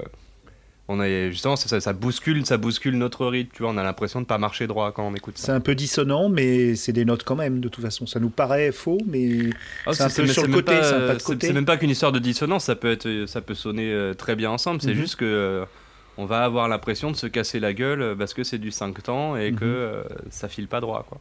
ouais, on est, on est conditionné, hein, mine de rien. Et Ah puis ouais, ce, est qui, ce qui marche, euh, ce qui marche de ouf euh, avec Carpenter, c'est justement l'utilisation d'un motif musical euh, Ouais. qui peut répéter à l'infini. Et, euh, et je trouve que ça, ça illustre parfaitement un peu le mal en action, implacable, omniprésent et invisible. Et euh, aussi à l'instar euh, bah, de compositeurs de musique classique euh, minimaliste, euh, je pense à Steve Reich ou à Philip Glass. Philippe Glass, Euh, il Glass, fait une musique-. Ouais, il fait de la musique un peu de phase Ouais, ouais. comme, euh, comme, comme dit Steve Reich, la musique de phase, et il, il utilise, euh, ou il peut utiliser un motif répété indéfiniment comme ça. Je trouve ça, Ouais. c'est vraiment un peu sa patte, ça aussi. Bah ouais, et puis il a, il a des marqueurs, euh, ce qui me fait, ça me fait penser justement ce que tu me dis là sur euh, ouais, la, la marche, euh, la marche vraiment euh, du mal absolu euh, qui va tout droit et qui rase tout. Il y a des marqueurs dans sa musique, il va souvent par exemple y avoir des rythmiques très simples juste sur la grosse caisse, euh, boum, boum, boum, boum, comme ça, tu vois. Et euh, les motifs répétés aussi vont souvent être, euh, quand c'est pas du 5 temps comme sur Halloween, mais même sur du 4 temps, euh, ça va Mhm. souvent être des, des, des motifs euh, aussi bien déstabilisés même, euh, et donc déstabilisants. Mais, mais, euh, Mais par contre, Halloween, c'est pas une marche, Halloween. C'est un, c'est un petit frisoli, là. Ouais, ouais. Ouais. Mais, Euh, mais euh, ça reste quand même. Mais pff, c'est fou, quoi. Un Oui, mais derrière, derrière justement, t'as le tout, tout, tout. Ouais. c'est vrai. Mais euh, qui a depuis Assaut déjà même. oui, alors là, bien. Qu'est-ce que C'est vraiment Ouais, le, thème rien, musique. clairement. Le thème sans, le thème, il y a pas, il y a- le film, c'est pas le même. Ah non, non, non, non, carrément. Bah d'ailleurs, oui, oui, euh, tout, tout est dans le. C'est comme ça- son image, enfin pas tous les films, mais comme dans l'image où il cache beaucoup de choses, où il montre pas. La musique aussi, elle n'est pas démonstrative, elle ne montre pas. C'est pas comme les grandes envolées lyriques euh, d'Hollywood. C'est vraiment à l'inverse. Il est, il, même dans la musique, il est rebelle par rapport aux compositions. euh, euh, et on cite toujours John Williams, Ah, mais. Hans Zimmer, c'est froid, c'est voilà, et ça montre le moins possible. Euh, Ah, ça développe l'imaginaire Exactement, voilà. Ce que tu disais, c'est vrai. euh, c'est moins d'effets spéciaux, moins d'effets. C'est au spectateur de, de, de, d'aller avec son imaginaire. Là, ça rejoint ton Ouais. propos tout à l'heure par rapport au. Et après, je trouve que par exemple, dans New York 97, c'est un thème beaucoup plus héroïque par rapport à d'autres compositions. Ouais, encore que, Il a- encore que. Il est quand même minimaliste. hein. Il y, a- il y a le côté Ouais. un peu euh, rock qui se rajoute euh, sur, sur les Ouais. New York, Los Angeles et sur euh, Vampire Et aussi. encore euh. plus sur Los Angeles d'ailleurs, quand, Ouais, il, quand reprend, euh, quand il reprend le thème de New York là dans Los Angeles, moi, là, je crois que c'est vraiment une des rares fois où le, le thème m'a collé des frissons. parce qu'il Bah, est juste à archi, euh, juste- Invasion Los Angeles, il- quoi, effectivement. Dans Invasion Los Angeles, pas Los Angeles 2013, mais dans Invasion Los Angeles, il reprend ce- cette façon de composer. Il est, tu reviens aux sources. C'est pas mal aussi. Ouais, ouais, complètement. Ouais. Il y a un petit retour en arrière parce que c'est vrai qu'à Ouais. partir des années 80, il fait rentrer pas mal de guitares saturées. et- Mm. bah, Mm. Jusqu'à Ghost of Mars où en fait Ah oui, il complètement, collabore avec. Le, le groupe de Anthrax, euh, il y a Anthrax. Ouais. Mais là, c'est- c'était pas la meilleure. Là, je pense qu'il a, il a voulu Non, coller. non, c'était au-. Non. Je, trouve, je trouve même que ça dessert un peu. Van- Vampire, aussi, par ouais. contre, elle est bien. la, la, la bande un peu texane, un Ouais. peu blues. euh, Elle est Elle super est bien, cool. très Roadhouse un peu, c'est c'est c'est les musiques de, du, du, du Texas. C'est pas mal, ça change et puis ça va bien au propos quoi avec. Ouais. euh, ouais, Mais des fois, c'est teinté Alors- un peu de jazz, euh, film noir, un peu Chicago. euh, Ouais. C'est un peu teinté des fois. Ça. ouais c'est Mais ça amène, de la, ça amène de la tension, quoi, de toute façon. Tout, tout- Ouais. enfin, c'est, c'est, c'est la base de, de ces musiques, c'est que ça. Dans Christine, euh, dans, euh, bah, dans, dans Asso et tout, c'est que vraiment, c'est. C'est le, la musique, c'est presque un temps d'attente de, de, de tension, quoi. Il Ouais, va se c'est passer ça. un truc et voilà, c'est. Bah, ça crée l'ambiance, hein, totalement. c'est presque Ouais, du sound design. même des fois ouais. être- d'avoir l'air presque, presque à contre-emploi. euh, le thème de l'entre de la folie qui est hyper entraînant, qui est un thème de montagne russe, quoi. Et Hmm. tu l'écoutes à part, t'as pas le film, tu vois pas, tu vois pas le film dans ta tête si tu l'as pas vu et que t'écoutes que la musique. Et pourtant, euh, bah, ça se clip super bien sur le film parce que le film, en fait, Hmm. c'est des montagnes russes aussi, tu vois. Mais c'est marrant parce que C'est marrant parce que du coup, là, dans le, dans le processus de création, il- Carpenter, vu qu'il réalise, qu'il monte et euh, qu'il fait sa propre musique, en fait, je crois que c'est vraiment. euh, les circonstances sont idéales parce qu'il peut composer sa musique en ayant ré- en réellement les plans dans la tête, quoi. Voire Ouais. même euh, s'il les compose, et c'est ce qu'il fait la majorité du temps, si j'ai bien compris, il compose Après le montage. Euh, il- Ouais. après le montage, il. euh, il vraiment, je crois qu'il n'y a, pas meilleure condition pour faire de, de- une BO qui colle parfaitement à l'ambiance et au film. Oui, Ah on, parlait en de. Ouais, on, on parlait de Lovecraft tout à l'heure. Il y a un des trucs que Carpenter avouait en interview adoré chez Lovecraft. Et, et je trouve que c'est euh, euh, euh, cette idée que le, voilà, on prend le lecteur par la main et on le fait converger vers un climax très fort sur la fin. Donc c'est cette idée de, de lente progression vers un climax fort. Et je trouve que du coup, un des trucs les plus Lovecraftiens chez Carpenter, bah, finalement, c'est sa musique. Euh, dans des films comme euh, Prince des Ténèbres euh, et j'en Ouais. passe, euh, The Thing, etc. comme un crescendo, tu veux dire Ah, c'est chose euh, qui monte C'est ça, exactement, ouais. Ouais, il y a un petit peu Mais c'est parce que dans l'interview, il disait qu'il ouais. trouvait le style de Lovecraft un peu empoulé et tout. Il est pas tant fan, mais il y a des trucs qu'il a- aime beaucoup dedans, en tout cas. Ouais, c'est sûr, mais euh, la musique, en plus, il a, il a inspiré énormément de monde, quoi. Euh, alors, il y avait le côté économie de moyens qu'on retrouve dans le premier Terminator de, de Cameron, puisqu'il avait vraiment peu de sous pour le faire aussi. Et il a fait aussi une musique très, très, très, très minimaliste aussi dans le premier Terminator. euh, qui est inspiré, euh, qui est inspiré d'ailleurs de, de la même chose que 97, hein, je trouve. euh, Ouais, complètement. Et le, le tueur implacable euh, d'Halloween, Michael Myers, il s'est inspiré de, de Westworld, qui est l'inspiration première de, de Terminator aussi. Donc, euh, et, et- et donc, on voit au niveau musique, tout ça, ces, ces films-là, ils sont, euh, ils sont drôlement cousins, quoi. Ils sont hyper cousins. Et ce côté implacable de, de, de tueur au sang-froid, finalement, ça, ça vient du, du, du fin fond du cinéma hollywoodien, de, cette. euh, le, le hard-boil euh, vraiment méchant, que rien n'arrête, le tueur à gage ou le tueur sur commande, quoi. Qu'on retrouve dans. ouais, qu'on retrouve dans beaucoup de films après. Mais au niveau musique, il a vachement impressionné euh, beaucoup de gens et, et du coup, il y a, parfois, il y a des musiques minimalistes qui tombent complètement à plat. Il y a que Carpenter qui sait faire ça quasiment, je crois. C'est clair. Ah ouais. Ah ouais, ce c'est- vraiment un pari osé, quoi. Ouais, ouais, ouais. C'est marrant parce que quand c'est pas lui qui, euh, qui fait la musique, comme dans Les Aventures d'un homme invisible, bah, Oula, j'ai aucune idée de quel est le thème Non. musical. non, non. Starman aussi. euh, Ouais, c'est vrai. ouais. Je sais plus, Christine, je crois que. C'est lui, Christine. pas la... Ah ouais C'est- Ouais, lui ouais, qui c'est lui, fait Christine. D'accord. Ah d'accord. Je, je l'ai vu D'ailleurs, il, a aujourd'hui, il, il fait un clip euh, dessus. Et oui, Enfin, oui, c'est vrai, en plus, on l'a dit en de 2017. 2016. ouais. le- qu'il faut Le fameux clip, Ce qui est euh, marrant, qui- euh, c'est quand tu regardes ces, ces- films-là, du coup, pour les avoir fait en cha- à la chaîne euh, là pendant les deux dernières semaines, c'est que tu constates un level up aussi quand même de ouf entre Ah ces ouais. premiers films euh, et ces derniers films en termes de composition. C'est plus du tout le même. Enfin, c'est plus. Il y a des. euh, ces influences restent les mêmes et euh, la base est là, mais c'est sans, c'est sans comparaison quoi. Il y a vraiment, il évolue. euh, il y a. Ah c'est oui, il y a- y des gaps euh, de fou entre euh, ouais. chaque film jusqu'au milieu des années 90. Là, c'est la- c'est c'est de la folie à quel point euh, Oh. le mec à la fois progresse, mais en plus, je pense, euh, se gave niveau de, des possibilités que lui offre ensuite aussi l'informatique. Et... D'ailleurs, dans le village des damnés, j'ai trouvé la musique un peu euh, différente des autres. euh, c'est bah, il y a des un peu des chœurs d'enfants ou je sais pas si, si tu l'as tu l'as ça, ça, il y va de plus en plus ces dernières années. Il met de plus en plus. met des euh, chœurs, ouais. à mon grand plaisir euh, de chœur euh, dans ses musiques. Bah, il rejoint un peu le, le côté des, des musiques de films d'horreur de, italiens. Il y, a, il y a ce côté gothique qui, qui avec les Ouais. chœurs et cette, pa- cette patine un peu Fabio Frizzi, vous voyez, euh, un Ouais, peu les t'as mis le mot. Il y a de plus en plus de gothique dans ce qu'il fait. Ouais, ouais, ouais. Il est, il c'était très moderne au départ d'assaut, et puis avec l'emprise des ténèbres notamment, il y a beaucoup. Alors l'emprise des ténèbres, la musique, c'est carrément une musique de film de de, de, de Lucio Fulci, quoi. C'est carrément euh, zombie. L'emprise euh, des of the ténèbres. Dead. Ah, le prince. Le, prince des ténèbres. Oui, l'emprise. Non, ça c'est Wes Craven.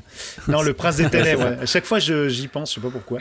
Mais euh, le prince des ténèbres, la musique, c'est carrément une musique de de de, de, de Frizzi, quoi. C'est c'est extraordinaire. Ah ouais, Moi, bah, c'est celle que j'ai mis à la pause là euh, juste avant. Ouais, euh, ouais, ouais. C'est c'est vraiment euh, on est ouais on est là dedans. On est là-dedans complètement. Et jusqu'à ces albums, du coup, euh, maintenant qui Et sortent, voilà. euh, Ouais. qui sont très cool. Ah qui sont, Enfin, je sais pas si vraiment, bien. vraiment très cool. Oui, c'est ça, parce qu'on peut, on peut dire qu'il a, il a, évolue. il a sorti des albums en fait après. euh, et en fait, il a arrêté le cinéma, mais il est plus maintenant Ouais. dans la composition de ses musiques. Il a arrêté le cinéma, Ouais, ça, on sait pas encore. Hein. On, on croise les doigts, hein, les amis. Ouais, et ouais, d'ailleurs, c'est pour, c'est euh, assez drôle, c'est assez drôle comment il a d'ailleurs appelé ces albums-là Lost Theme, comme si c'était des, des, des artefacts de musique qu'il avait créés pour des films qui se sont jamais faits. Et, en fait, pas du pour, tout. pour le premier, Pas- pour le premier, pour le premier, c'est le cas. Il y avait vraiment des chutes euh, de de deux trois projets avortés. Ouais. Il Ah ouais, a, il a fait des musiques de jeux vidéo Ouais. aussi, non? Il a, Je crois que pour un jeu vidéo, il a fait une musique euh, autant. Ah ouais? elle, elle est souvent copiée, même. je crois, il me semble que j'avais noté qu'il avait fait la musique d'un jeu vidéo. Ouais. Euh. Fear, euh, Bah, Fear sur 3 Sur en une vieille 2011. console. euh, Fear 3 en 2011. Il a collaboré sur Fear 3 aussi, D'accord. oui, c'est Voilà. Sur Fear 3. ouais. Voilà. Bon, ce qui serait bien possible vu que le mec aime bien les jeux vidéo. euh. Ah oui, oui, ça c'est sûr. Et il est beaucoup copié dans les jeux vidéo. D'ailleurs, on lui, on lui attribue une grosse part de la vague Synthwave, on lui attribue à lui, mais bon, c'est un peu faux. Là, par contre, je suis pas. non, bah, après bah, c'est juste qu'il était là dans les années 80. Voilà, c'est pas ça. lâché les synthés. C'est quoi. ça. Ouais. Par contre, il y a un compositeur que je trouve euh, assez, assez euh, cousin et dont j'aime bien et dont l'univers aussi est un peu barré euh, puisqu'il fait les musiques de beaucoup de Lynch, c'est Badalamenti. Je trouve que C'est Patrick Sébastien. Hein? Ah non non non Ange- Ouais, Angelo bah, à Twin Badalamenti, ouais, c'est ouais. vrai. Il y a il y a a un truc désuet. Ouais, ouais, ouais, un peu euh, qui, qui garde ce- cette patine. euh. Moi, je trouve que Lynch et Carpenter, d'ailleurs, c'est mes deux, c'est mes deux préférés, hein, je dois avouer. Euh, Ils sont un peu cousins. C'est dommage qu'on n'ait pas croisé un peu. Pour la euh, musique, Pour la, pour la musique, Carpenter, il y a quand même un côté, je trouve, euh, justement pas éthéré euh, dans ce qu'il fait par rapport aux musiques qu'on peut entendre dans les films de Lynch. euh. Mm. Enfin, ça, ça rejoint aussi sa thématique, justement. Ouais. Je trouve ça très. Ces musiques ont quand même quelque chose de cartésienne, elles aussi. Et, euh, Ah oui, je vois ce que tu dis. et, ouais. et de pro- et de proche de l'humain et de ses héros, je trouve. Ouais. Ça colle vachement. Ah, bah, il, est très, il est très premier degré en plus. Il est pas. euh, Et, ouais, pas sneak. Et puis il est très euh, Amérique profonde. euh, Alors que c'est vrai que Badalamenti, moi je pense plus à un truc plus. euh, Bah, il est pas new-yorkais, mais un truc new-yorkais un peu arty, on va dire. Ouais, voilà. Ah, tu trouves? Ah non, je... ah ouais, bon, d'accord. Bon, écoute, Ouais. euh, je vais, Non, non, bah, je vais, après- je vais réécouter. C'est une euh, de ressenti après. hein. Ouais, Ouais, ouais, je vais réécouter avec euh, ce, ce ressenti-là, ça, ça, ça sera intéressant. C'est intéressant d'avoir d'autres Alors, d'autres opinions que, que les siennes, comme ça, on, on- ça enrichit le- l'expérience après à venir. Ouais, ouais, moi j'aime bien.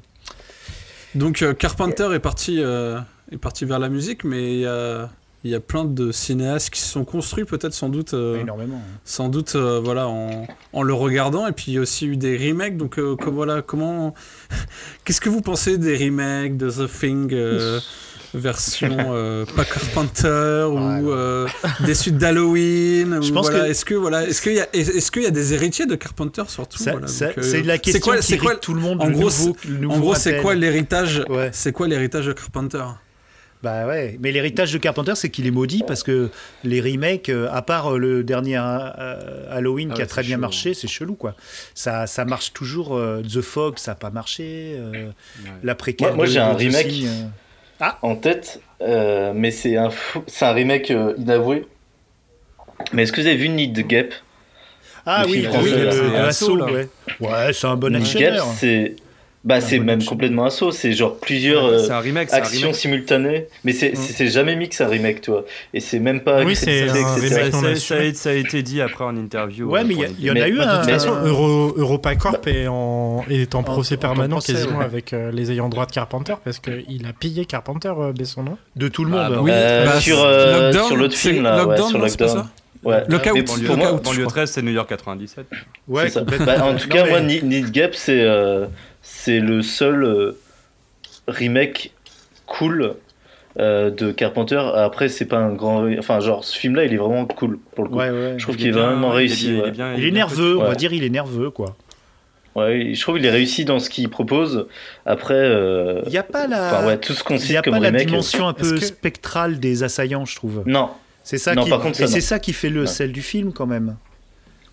De moi, je trouve qu'il apporte un, enfin que le- il propose un truc qui marche. Après, euh, c'est c'est même pas un vrai remake à vous et tout, donc euh, Il y a, effectivement. il y a mais- un film qui est un hommage euh, avec un mélange du Prince des Ténèbres de Assaut, qui s'appelle The Void, qui est dispo sur Amazon Prime. Et Ah, avec ouais, du body horror, avec des, avec des maquillages à la The Thing, euh, avec euh, tout un truc, plein de personnages qui rappellent. Et c'est un condensé de, de, de, de, de- de Carpenter. Euh, ça vaut ce que ça vaut, mais honnêtement, euh, c'est sympa à voir. Franchement, The Void Ouais, sur le- Amazon le- Prime, ouais. Le dernier, euh, le dernier film en date, j'aime pas le terme d'héritier, mais le dernier film en date euh, qui, moi, m'a filé un feeling un peu à la Carpenter. Enfin, le dernier, c'était en 2015, hein, mais c'était euh, It Ah, Follows. Ah, Bah ouais, It ouais, Follows, totalement. ouais, It Follows, ouais. Bah, après, il y, Totalement. a des- il y a des trucs un peu évidents, genre voilà, il y avait la bande-son de Disaster Peace, euh, synthé, tout ça. Mais il y avait un côté pareil, hyper froid, près des personnages. Il y avait des gimmicks comme la vue à la première personne. La menace qu'on ça. voit jamais. euh, Euh, Totalement, Ouais, ouais. ouais, mais qui prend forme à travers des vrais gens. Il y avait, il y The avait Shape. vraiment ouais, ouais. énormément de, je trouve, de, de liens à faire avec le cinéma de Carpenter. euh. It Follow, c'était une claque. Hein. Voilà, et que j'ai kiffé, ouais. C'était fou, fou. Ah, c'est mon, Ouais, c'est un de mes films de la décennie. hein. Bah, effectivement, c'est du vrai Carpenter. Enfin, ouais, c'est c'est pas du, du copier non plus, mais c'est du. euh, Ah, ça y ressemble. hein. c'est un vrai héritier. hein. Je pense qu'on Ouais. peut le mettre dedans. ouais. Et puis il y a eu la, Vendredi euh, 13 qui a pompé euh, Halloween aussi. Euh, ça, Vendredi 13, il n'y aurait, pas eu, euh, il y aurait pas eu Halloween. Je sais pas si on aurait eu Vendredi 13. Ah oui, oui. là. Ouais, c'est quand même Ah Bah, tous de les toute façon, ouais, c'est- mais- de toute façon, avec un, avec un euh, ouais. genre... euh, Celui-là, il est vraiment avec le masque. euh, Il y a tous les, tous Mm. les fondamentaux, sauf le talent. C'est ça le, le seul truc. Ouais, parce qu'en fait, Cunningham, il euh, travaille pas le suspense. Bah voilà, c'est ça le problème. il- ouais. C'est c'est il, de il travaille pas le suspense avant la mort, il travaille euh, Voilà, ouais, une la mort. mort cool et c'est tout quoi. Le gore, quoi. C'est le Bah, gore. c'est ils ont pris, 13, j'ai euh, jamais ils ont pris regardé. très vite mais... une, une direction totalement différente, là, les, les- la, la, la saga des Jason. euh.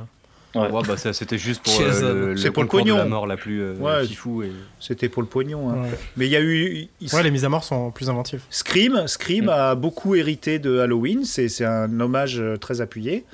Bah, il l'a même déconstruit. euh, Complètement, ouais. Il l'a fond. déconstruit avec un très méta. Euh, C'est ça. Mais c'est ça qui est bien aussi, c'est un respect. Je trouve que ça, ça apporte du respect et c'est pour ça qu'il a eu du succès. Et euh, vous avez vu le, le remake de Christine, du coup? Non, Ah non non, ça Il y a un remake Il y a eu un remake? Ouais, ouais. Alors en fait, c'est euh, Christine and the Queen. Et en, en fait, en gros, c'est euh, Christine and the Queen qui bute des gens en leur faisant écouter son En les écrasant en bagnole. mais c'est possible, hein, Ah, c'est possible, des versions télé. euh, Non, je voulais la faire depuis tout à l'heure, t'inquiète. des versions Mais, euh, télé, euh, bah, il y a eu le, di- le Director's Cut de, de Halloween qui est passé avec 10 minutes de plus ou je sais plus quoi. C'était pour la télé, ça a rapporté encore 4 millions de dollars de, de droits. Non, non, Ouais, c'est, euh, non les- il, il est maudit parce que c'est c'est difficile, il- ils ont beaucoup de mal. hein. Mais bon, on désespère pas. On Et, désespère et The Thing, vous en avez pensé quoi de- du remake? Pas. Oh, c'était sympa, sans plus, Bah, mais trop de CGI. Moi, j'ai bien aimé en fait. Ouais, mais bon, sans plus. Ouais, c'est oubliable. Voilà. Pas ouf, ouais. On, C'est ouais, ça, voilà, c'est on pas perdait, on pas mauvais, vachement le, C'est on ça. perdait le, le truc le plus drôle qui est euh, qui est qui, quoi. Ouais, voilà. Mais c'est ça qui est, Euh. qui est extraordinaire dans le cinéma de Carpenter, c'est qu'on a beau ne pas aimer peut-être certains films, mais on en gardera quelque chose. Tandis que tous ces films, The Fog, euh, là, avec Smallville, l'acteur de Smallville, Tom On Welling, n'en garde rien. Tom Ouais, Welling, c'est ça, avec Tom Welling. euh, tout ça, tous ces films-là, on en a Ah, rien gardé. Mais rien, rien, rien, rien.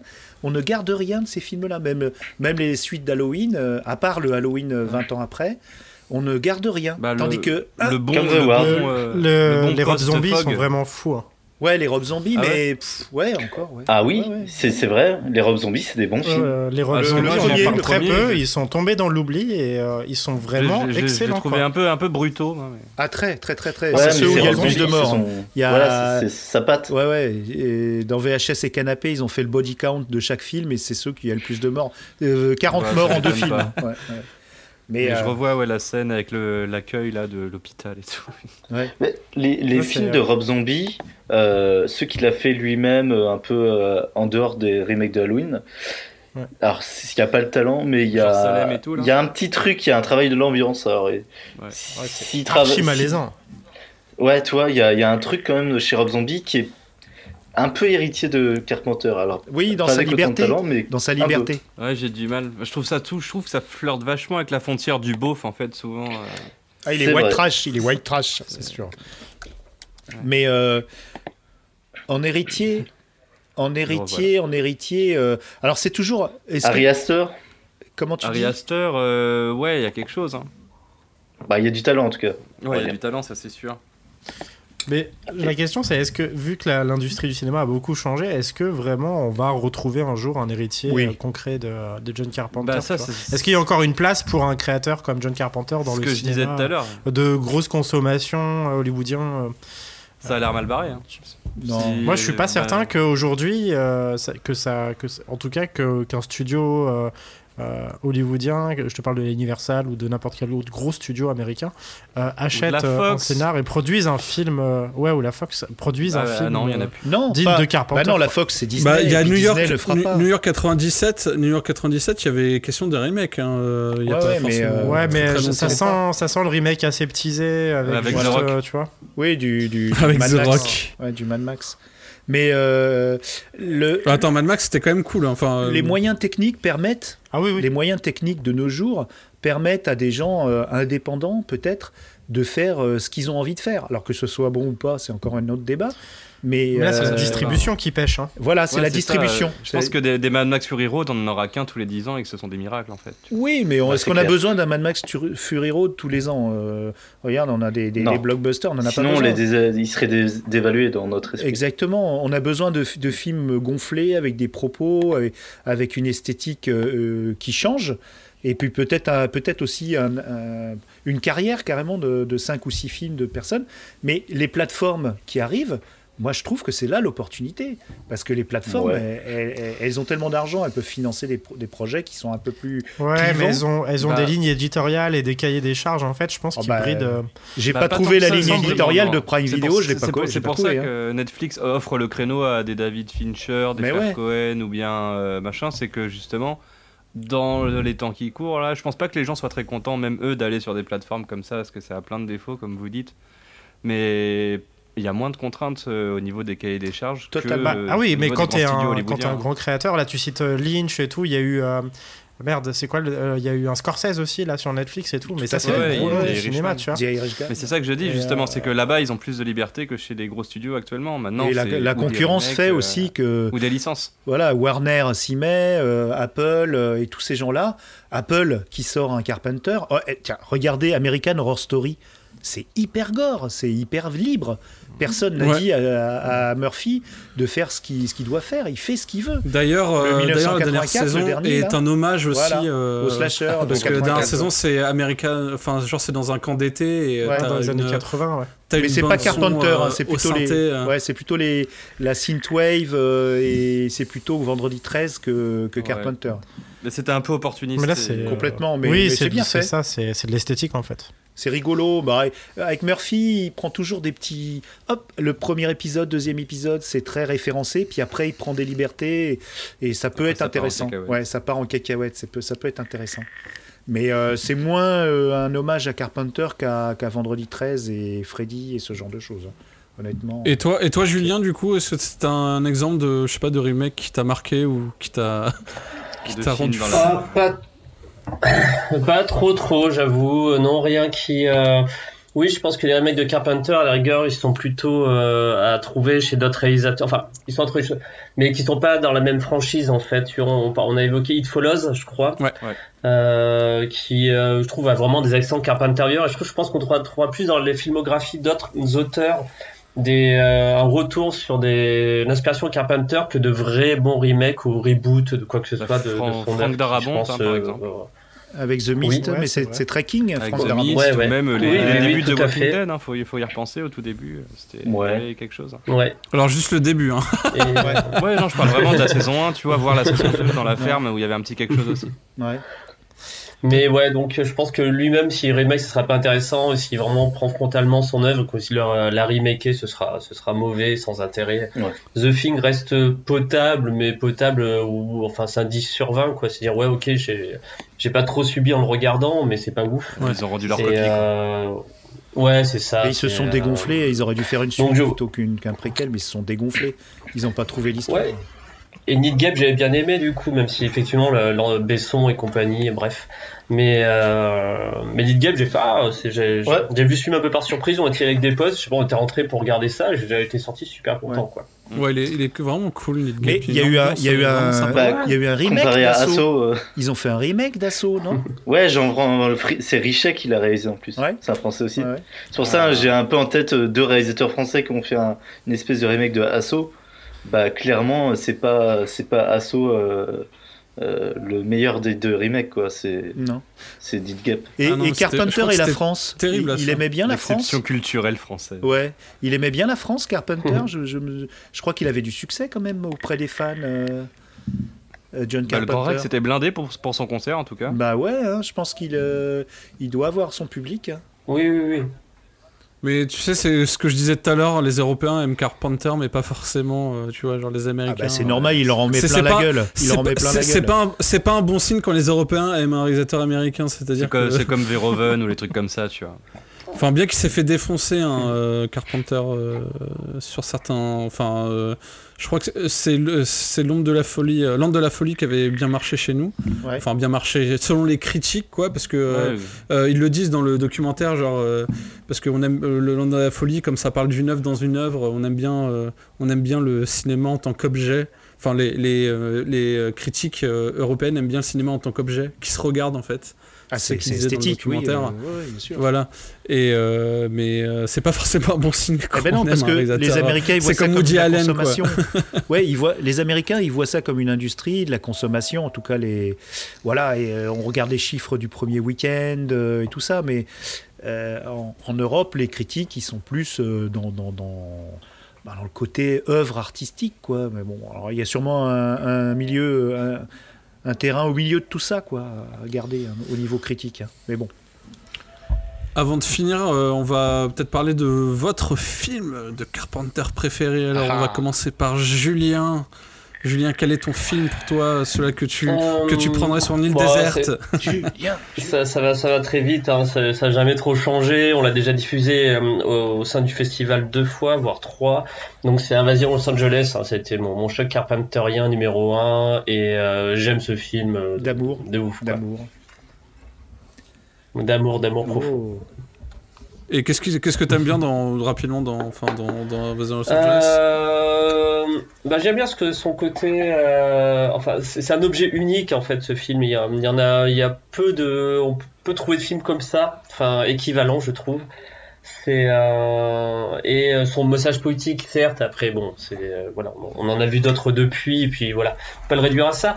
Et euh, ouais, il a son côté un peu what the fuck-esque, euh, puis ce combat de 7 minutes qui, qui veut rien dire au milieu, mais qui est absolument génial. Euh, En fait, ils avaient deux catcheurs, ils ont fait ah bah on laisse, ouais, vas-y tourne. Non, Enfin, mais il était fan. et c'est tellement, il y a un côté est gratuit fan de catch, et hein. jouissif, c'est génial, je trouve. Carpenter, Ouais, il adore le catch. Et je me, je m'en étais pas remis à l'époque. hein. J'étais jeune, mais j'ai fait, mais qu'est-ce qui vient de se passer? C'est quoi ce combat qui n'en finit jamais? Et j'étais à la fois atterré Ah, et, complètement fan en mode, mais c'est génial. mais qu'est-ce qui se passe? Et j'ai vraiment j'oscillais entre what the fuck et. euh, Puis combien de fois Et je il trouve se que ça- relève ça- quoi. Ouais, c'est un petit choc cinématographique en fait, même si c'était vu à la télé sur VHS. hein. Mais c'était un petit choc cinématographique en découvrant un objet autre que j'ai trouvé vraiment vraiment autre. Sinon, il y a l'entre de la folie que j'aime vraiment de ouf, euh, que je trouve qui est peut-être euh, limite son meilleur meilleur vraiment cinématographiquement. On l'avait, bah, pour l'anecdote.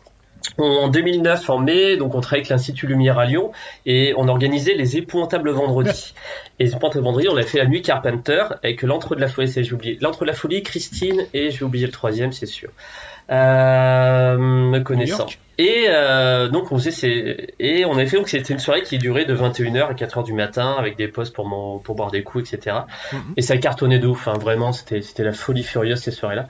Et, euh, et l'entre de la folie a été, enfin on l'a redécouvert sur grand écran, copie 35 mm à l'époque 2009. Euh, peu de gens l'avaient vu, mais ce film a été le plus applaudi des 24 projections, fois trois films qu'on a fait euh, sur les 5 ans qui Ah, ont duré trop cette bien. collaboration. Ah ouais? Et l'entre de la folie et le film a été le plus applaudi. On en est sorti, mais moi je le redécouvrais sur le grand écran, je l'avais pas vu depuis 10 ans facile. Et on a et les gens, enfin c'est limite c'est standing ovation, hein. enfin, enfin, j'exagère, mais vraiment il a été le plus applaudi le plus longtemps parce que c'est le premier film qu'on passait de la soirée à 21h et on a bluffé les gens qui l'avaient jamais vu, les gens qui l'ont redécouvert, on était tous aux anges de ouf. Euh, donc ouais, l'entre de la folie, ouais, c'était, je pense qu'on en parle encore avec quelques personnes que je croise encore qui étaient là. Mais ça a été une expérience cinématographique dans ce qu'elle a de plus pur, c'est-à-dire euh, ben, être dans une salle avec plein de gens et regarder un film qui, euh, dans lequel on rentre et les effets spéciaux ont un peu vieilli, même à cette époque-là en 2009 forcément. Mais le, le Ah film ouais. est passé Puis la, crème. la conclusion, ouais, puis le donc générique qui démarre, la claque, t'as envie de te lever à la fin. Ouais. C'était génial. Ah, mais c'est vraiment des applaudissements. on était avec euh. Fabrice, euh, avec qui on organisait ça, on était, on était sur le cul en mode, mais euh, on a tellement bien fait. Quoi. Mais c'était Euh, le monde d'avant, ça. Trop bien. Pauvre. Oui, c'était le monde d'avant. juste une question. euh, euh, pour Zay Leaves, le seul truc, euh, Meg Foster, à part ses yeux, qu'est-ce que t'en penses? Est-ce qu'elle joue Je sais pas. Je trouve qu'elle a une présence. euh, je trouve qu'elle a une présence qui, est- qui est assez dingue dans le film, très perturbante. On sait pas sur quel pied danser. Puis moi, je me dis Oui, ouais, c'est sûr qu'elle va trahir. Je sais pas. Je le sentais un peu. Euh, mais je la trouve presque extraterrestre. Plus Oui. extraterrestre que les extraterrestres. C'est bizarre parce qu'on manière, sait pas si c'est une collabo. Ouais, général. pas si c'est une collabo ou une extraterrestre Oui. déguisée qui ne Et voit ses pas. yeux bleus Ouais, sont ouais, ouais. dingues. Quelqu'un hein. d'énervé, quoi. Ouais. Elle surnage vraiment dans le film. Elle est. C'est Mais ça. euh, elle est. Ouais, c'est bizarre. Je- je- J'arrive pas à me décider si elle joue bien ou pas. J'arrive pas. Et toi, Winnie, d'ailleurs, Ouais. euh, c'est- ce serait quoi ton, ton film, du coup, euh, Alors moi, Préféré de Carpenter. j'ai- alors, J'ai celui qui préparé. t'emmènerait en enfer Ah, en enfer? Bah oui, c'est- c'est là que je vais. Moi, j'ai fait mon Avec petit toi. top 3. Alors, déjà The Thing en premier. Je t'ai demandé ton film, Je pas un m'en fous, 3. je m'en fous, je suis un dingue. Je suis un dingue, je pirate l'émission. The Thing, euh, Prince des Ténèbres, Assaut, mais euh, j'aimerais un, un reboot de New York 1997. Franchement, moi je avait Oh, mais non films, en fait. Ouais. oui, mais en 10 secondes, t'as vu? Je suis, je suis fort. Ouais, Oui, c'est vrai, t'as géré, t'as géré. C'est beau, c'est beau. Et toi, Kurt, ce serait quoi ton, ton film que tu garderais? Euh, écoute, jusqu'à présent, il y avait The Thing aussi. Moi, je vais tricher aussi, hein, effectivement. Euh, et euh, j'ai découvert Asso hier et j'ai adoré. Et pourtant, c'était mal parti parce que vraiment, le- la première demi-heure est très lente. Mais quand, quand ça démarre dans le commissariat, c'est un film génial. Voilà, j'ai vraiment adoré ce film et c'est une belle découverte parce que honnêtement, sans l'émission, je pense que je l'aurais jamais vu. Donc, Asso. Ouais, Asso, il est vraiment très bon, quoi. Ok. Serge Et toi, Dassault. du coup, Nico. C'est pas mal. J'adore Serge Nico Asso. Et toi, Nicolas, du coup, ça serait quoi Euh, The Thing. Euh, c'est pas Ouais. original, mais The Thing. Ah non, il est parfait ce film, il n'y a, il y a rien. Et il marche Ah toujours. hein. Et j'ai- Je l'ai regardé avec la famille, là, les, les jeunes euh, qui, qui m'ont dit Ouais, mais j'ai déjà vu toutes les scènes sur YouTube, machin. Et euh, tout le monde a sursauté avec le, le thorax qui s'ouvre. Ça, c'est la scène. Ah, euh, c'est Ah bah oui, mais cette ça scène, marche toujours, ça marche toujours. c'est ouf. C'est ouf. Et euh, pour finir, euh, MLK+, Euh, bah, Jal, il m'a fait plaisir parce que moi aussi, mes deux préférés, c'est euh, Des Livres et euh, L'Entre de la Folie. Mm. Mais euh, ouais, je vais mettre L'Entre de la Folie devant, c'est vraiment un film. En plus, c'est un peu un film euh, doudou, je peux me le regarder une fois par an. Puis moi, il me- il me- vraiment, il me, rend- il me rend marteau. Moi, je me souviens, j'avais été euh, surchoqué quand j'avais commencé à mater euh, tout le moment où ils arrivent justement dans la ville cachée, slash euh, sur un autre plan d'existence ou j'en sais rien. À partir du tunnel, là, euh, pff, le film, Ouais, c'est ouf. le film en fait te, te, te drive tout seul. quoi. Et puis il y a, y des- il y a des plans, mais t'as envie de faire pause tout le temps, quoi, sur le, la, la, la gueule du château de l'écrivain là de Sutter Kane. euh, Hmm. Sur Ah, les, euh, les décors sont, je crois que c'est les meilleurs décors qu'il a. Ouais, les, les, les comportements des gens, le, le fait qu'on essaie de te, te mindfuck en, en permanence. euh, non, c'est ouais, c'est mon préféré. Ouais, ouais, très très cool. Il aurait dû s'arrêter J'ai sur envie de les lire les bouquins de Sutter Kane d'ailleurs. Et bah moi, ça sera, ça sera un... Je sais pas si quelqu'un l'a cité, mais ça sera Prince des Ténèbres. Ah si, ouais, ouais. Ah ouais. ouais, Dans les- ouais, Ça aurait été mon troisième. Parce que, parce que pour moi, en fait, cette fin de Prince des Ténèbres avec le miroir, ça m'a autant traumatisé que. Euh, ça m'a autant traumatisé que. Que merde, ceci que euh, Blair Witch Project. Ah oui. Parce que la fin de Blair Witch Project m'avait traumatisé quand j'étais ado. Ah ouais, Et quand j'ai découvert le Prince des Ténèbres, peut-être 3-4 ans après, Mm. et quand le mec avance sa main vers le miroir, déjà le message me terrifie, le message euh, Mm. du futur ou du on sait pas trop quoi, Ouais, c'est une belle me terrifie, me terrifie, mais Personne ne vraiment. vous euh, saura. moi, moi le, le truc où on s'adresse un peu à toi, euh, on brise un peu le quatrième mur, ça me rend fou. Alors le truc avec le miroir à la fin, ça coupe sur ça, mais euh, j'étais pas bien quoi. j'étais pas bien à la fin du, à, à la fin du film, j'étais vraiment euh, pas du tout serein quoi. Et ouais, non, Il je marche que- parfaitement. Ouais. Il y a une ambiance, une ambiance de, de taré. euh, euh, et puis le fait aussi, ce que j'aime bien, c'est euh, vraiment religion versus science-fiction. euh, Ouais, Enfin, t'as ouais. le côté. euh, Enfin, non, religion versus science, parce que t'as as le prêtre Ouais. Et t'as le et t'as l'équipe de scientifiques. Et puis les, coup, les t'as deux, les deux s'emboîtent à la fin, ils se mettent à accepter bah, ta même- oui, c'est ça, c'est même science, plus versus en fait. Ouais, ouais, ils sont ça, ensemble, ils plus sont du ensemble, versus en fait. Ils Ouais, essayent ils de ensemble, combattre avec la science et avec la religion, les deux, ouais. Et ouais, je trouve ça vachement un- super intéressant comme, euh, comme concept euh, d'avoir mis les deux, en fait, une équipe de scientifiques et, euh, Ouais, et en même Et temps il y, a- un lore énorme parce que tu t'imagines, c'est quoi les résistants du futur qui envoient des messages? C'est qui euh, Ouais, ouais. C'est presque Terminator, mais sans les, sans les robots. euh, du... Ben, c'est le ça, John Connor. a- ouais, c'est c'est fou. On nous, on nous montre rien du monde que c'est Non. en fait. euh. Ça, moi, Ouais, ça m'a ouais, fait non, triper, c'est- quoi. Je me- je Ouais, m'imaginais pareil. des trucs, quoi. Je m'imaginais l'histoire à côté. Ah, c'est Mm. super. Même si la meilleure scène de tout Carpenter, c'est quand même euh, le regard caméra de Ice Cube. Non. On va pas finir là-dessus, quand même, euh, tu le, pouvoir, pouvoir sortir cette séquence de ma poche et le regarder de temps en temps.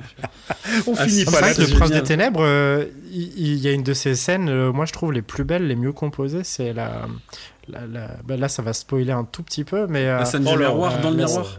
La scène du miroir belle, ouais, la où la nana en fait plonge euh, et euh, là vraiment t'as un plan qui dure 10 secondes qui est, Et qui est trop juste fabuleux et, je Et là, il y a un ralenti. de, C'est toutes, le seul euh, de ralenti. tous les films de Carpenter, euh, oui c'est vrai. C'est le seul ralenti. c'est- magnifique. plus belle scène quoi. Ouais. Bah, La- pareil, la c'est- dans Prince des Ténèbres que tu as ce plan du ciel aussi avec la demi-lune qui tombe sur le soleil. Voilà. là, Oui. Et les, et. SDF qui regardent, euh, Ouais. qui sont faciles. le l'acteur principal a une superbe moustache aussi. Ah oui, Et- ah ouais, ouais, mais par point contre, alors, moustache. elle, elle est asymétrique moustache. et ça m'a rendu fou pendant tout le film. Elle est plus longue de son côté droit que de son côté gauche. Non, non, je disais, euh, rien que le plan dans l'église Ouais, où c'est il y a des cierges allumés Ah oui, Avec les croix sur tous les murs et tout. Ouais. et ouais, ouais. Et C'est vrai que c'est un, de ses- c'est un de ses plus beaux films. il faut regarder les, les bonus de ce, ce Blu-ray. Franchement, ils sont super. Franchement, euh, c'est- c'est autant, autant le- les bonus sont aussi passionnants que, que le film lui-même. Mais ouais, je crois que celui-là, je vais me le choper en Blu-ray. ouais. Parce que j'ai que Ouais. l'entre de la folie pour l'instant. Bah sinon, je te le Eh ben, prêterai. c'est sûr, non, mais t'emmerdes euh, pas, je te le prêterai. Je dis Ah ça à non, chaque C'est fois. c'est- J'ai bien envie de la voir. Je dis ça à chaque fois. C'est sur cet, échange- cet échange de Blu-ray tu ne finiras pas cette émission. Ouais, non mais grave. C'est ça mon. En fait, c'est ça peut-être l'horreur, c'est genre euh, Ça ne un termine podcast qui ne finit jamais. Donc c'est sur cet échange de Blu-ray que nous allons finir euh, cette émission. Donc euh, merci de nous avoir suivis dans ce labyrinthe mental et visuel d'un homme maudit, dont on espère euh, voir un jour une nouvelle œuvre euh, au grand écran. Euh, vous pouvez nous retrouver sur les réseaux sociaux habituels et sur notre Discord Mana et Plasma, même si on va devoir euh, peut-être vous faire passer un, un test, euh, un test pour voir si vous n'êtes pas la chose. Eh ben, Merci beaucoup à, à Jal et Nico Ouais, merci. Ah oui, c'est beaucoup, vrai. les gars. Qu'on euh, déchirait. C'est vrai que j'ai- pas- Vas-y, Kurt. Eh ben, merci beaucoup pour, pour l'invitation. Ça fait plaisir. De toute façon, Mana et Plasma, on vous aime fort avec les Ah, intergalactiques. bien. C'est C'est réciproque. toujours un plaisir c'est d'être, euh, de faire des trucs avec vous. Ça, c'est c'est une évidence. Donc, euh, et je propose que la prochaine fois, c'est nous qui nous invitons à faire un, un petit truc Avec ensemble. plaisir. On Yeah. trouve un truc rigolo à faire. Avec de la Carpenter rosette. 2. Avec de la rosette. Genre, c'est- On se retrouvera pour le prochain film de Carpenter. Ouais. Ah, c'est ah ouais. ouais, ouais, ouais, c'est c'est une longue Se invitation. retrouver euh, post-Covid euh, dans une salle de cinéma avec tout ce monde-là, avec Mana et Plasma et c'est, ça serait le ultime. Ouais. Ah bah. Bah de En tout ouf. cas, ouais, c'était super. Et, cool, euh, Merci beaucoup. Ouais, merci. Bah merci à vous. Qui a surveillé d'ailleurs Moon C'est toi, Kurt, qui devais le surveiller euh, pour savoir si ça, ça allait bien Euh, ouais, putain. Et je t'avoue, j'y ai pas pensé du tout. Du coup, je sais pas du tout où il est là. D'ailleurs, la porte est ouverte. Hein. Co- Comment ça Ah Que se passe-t-il Mais que se passe-t-il Ah putain, non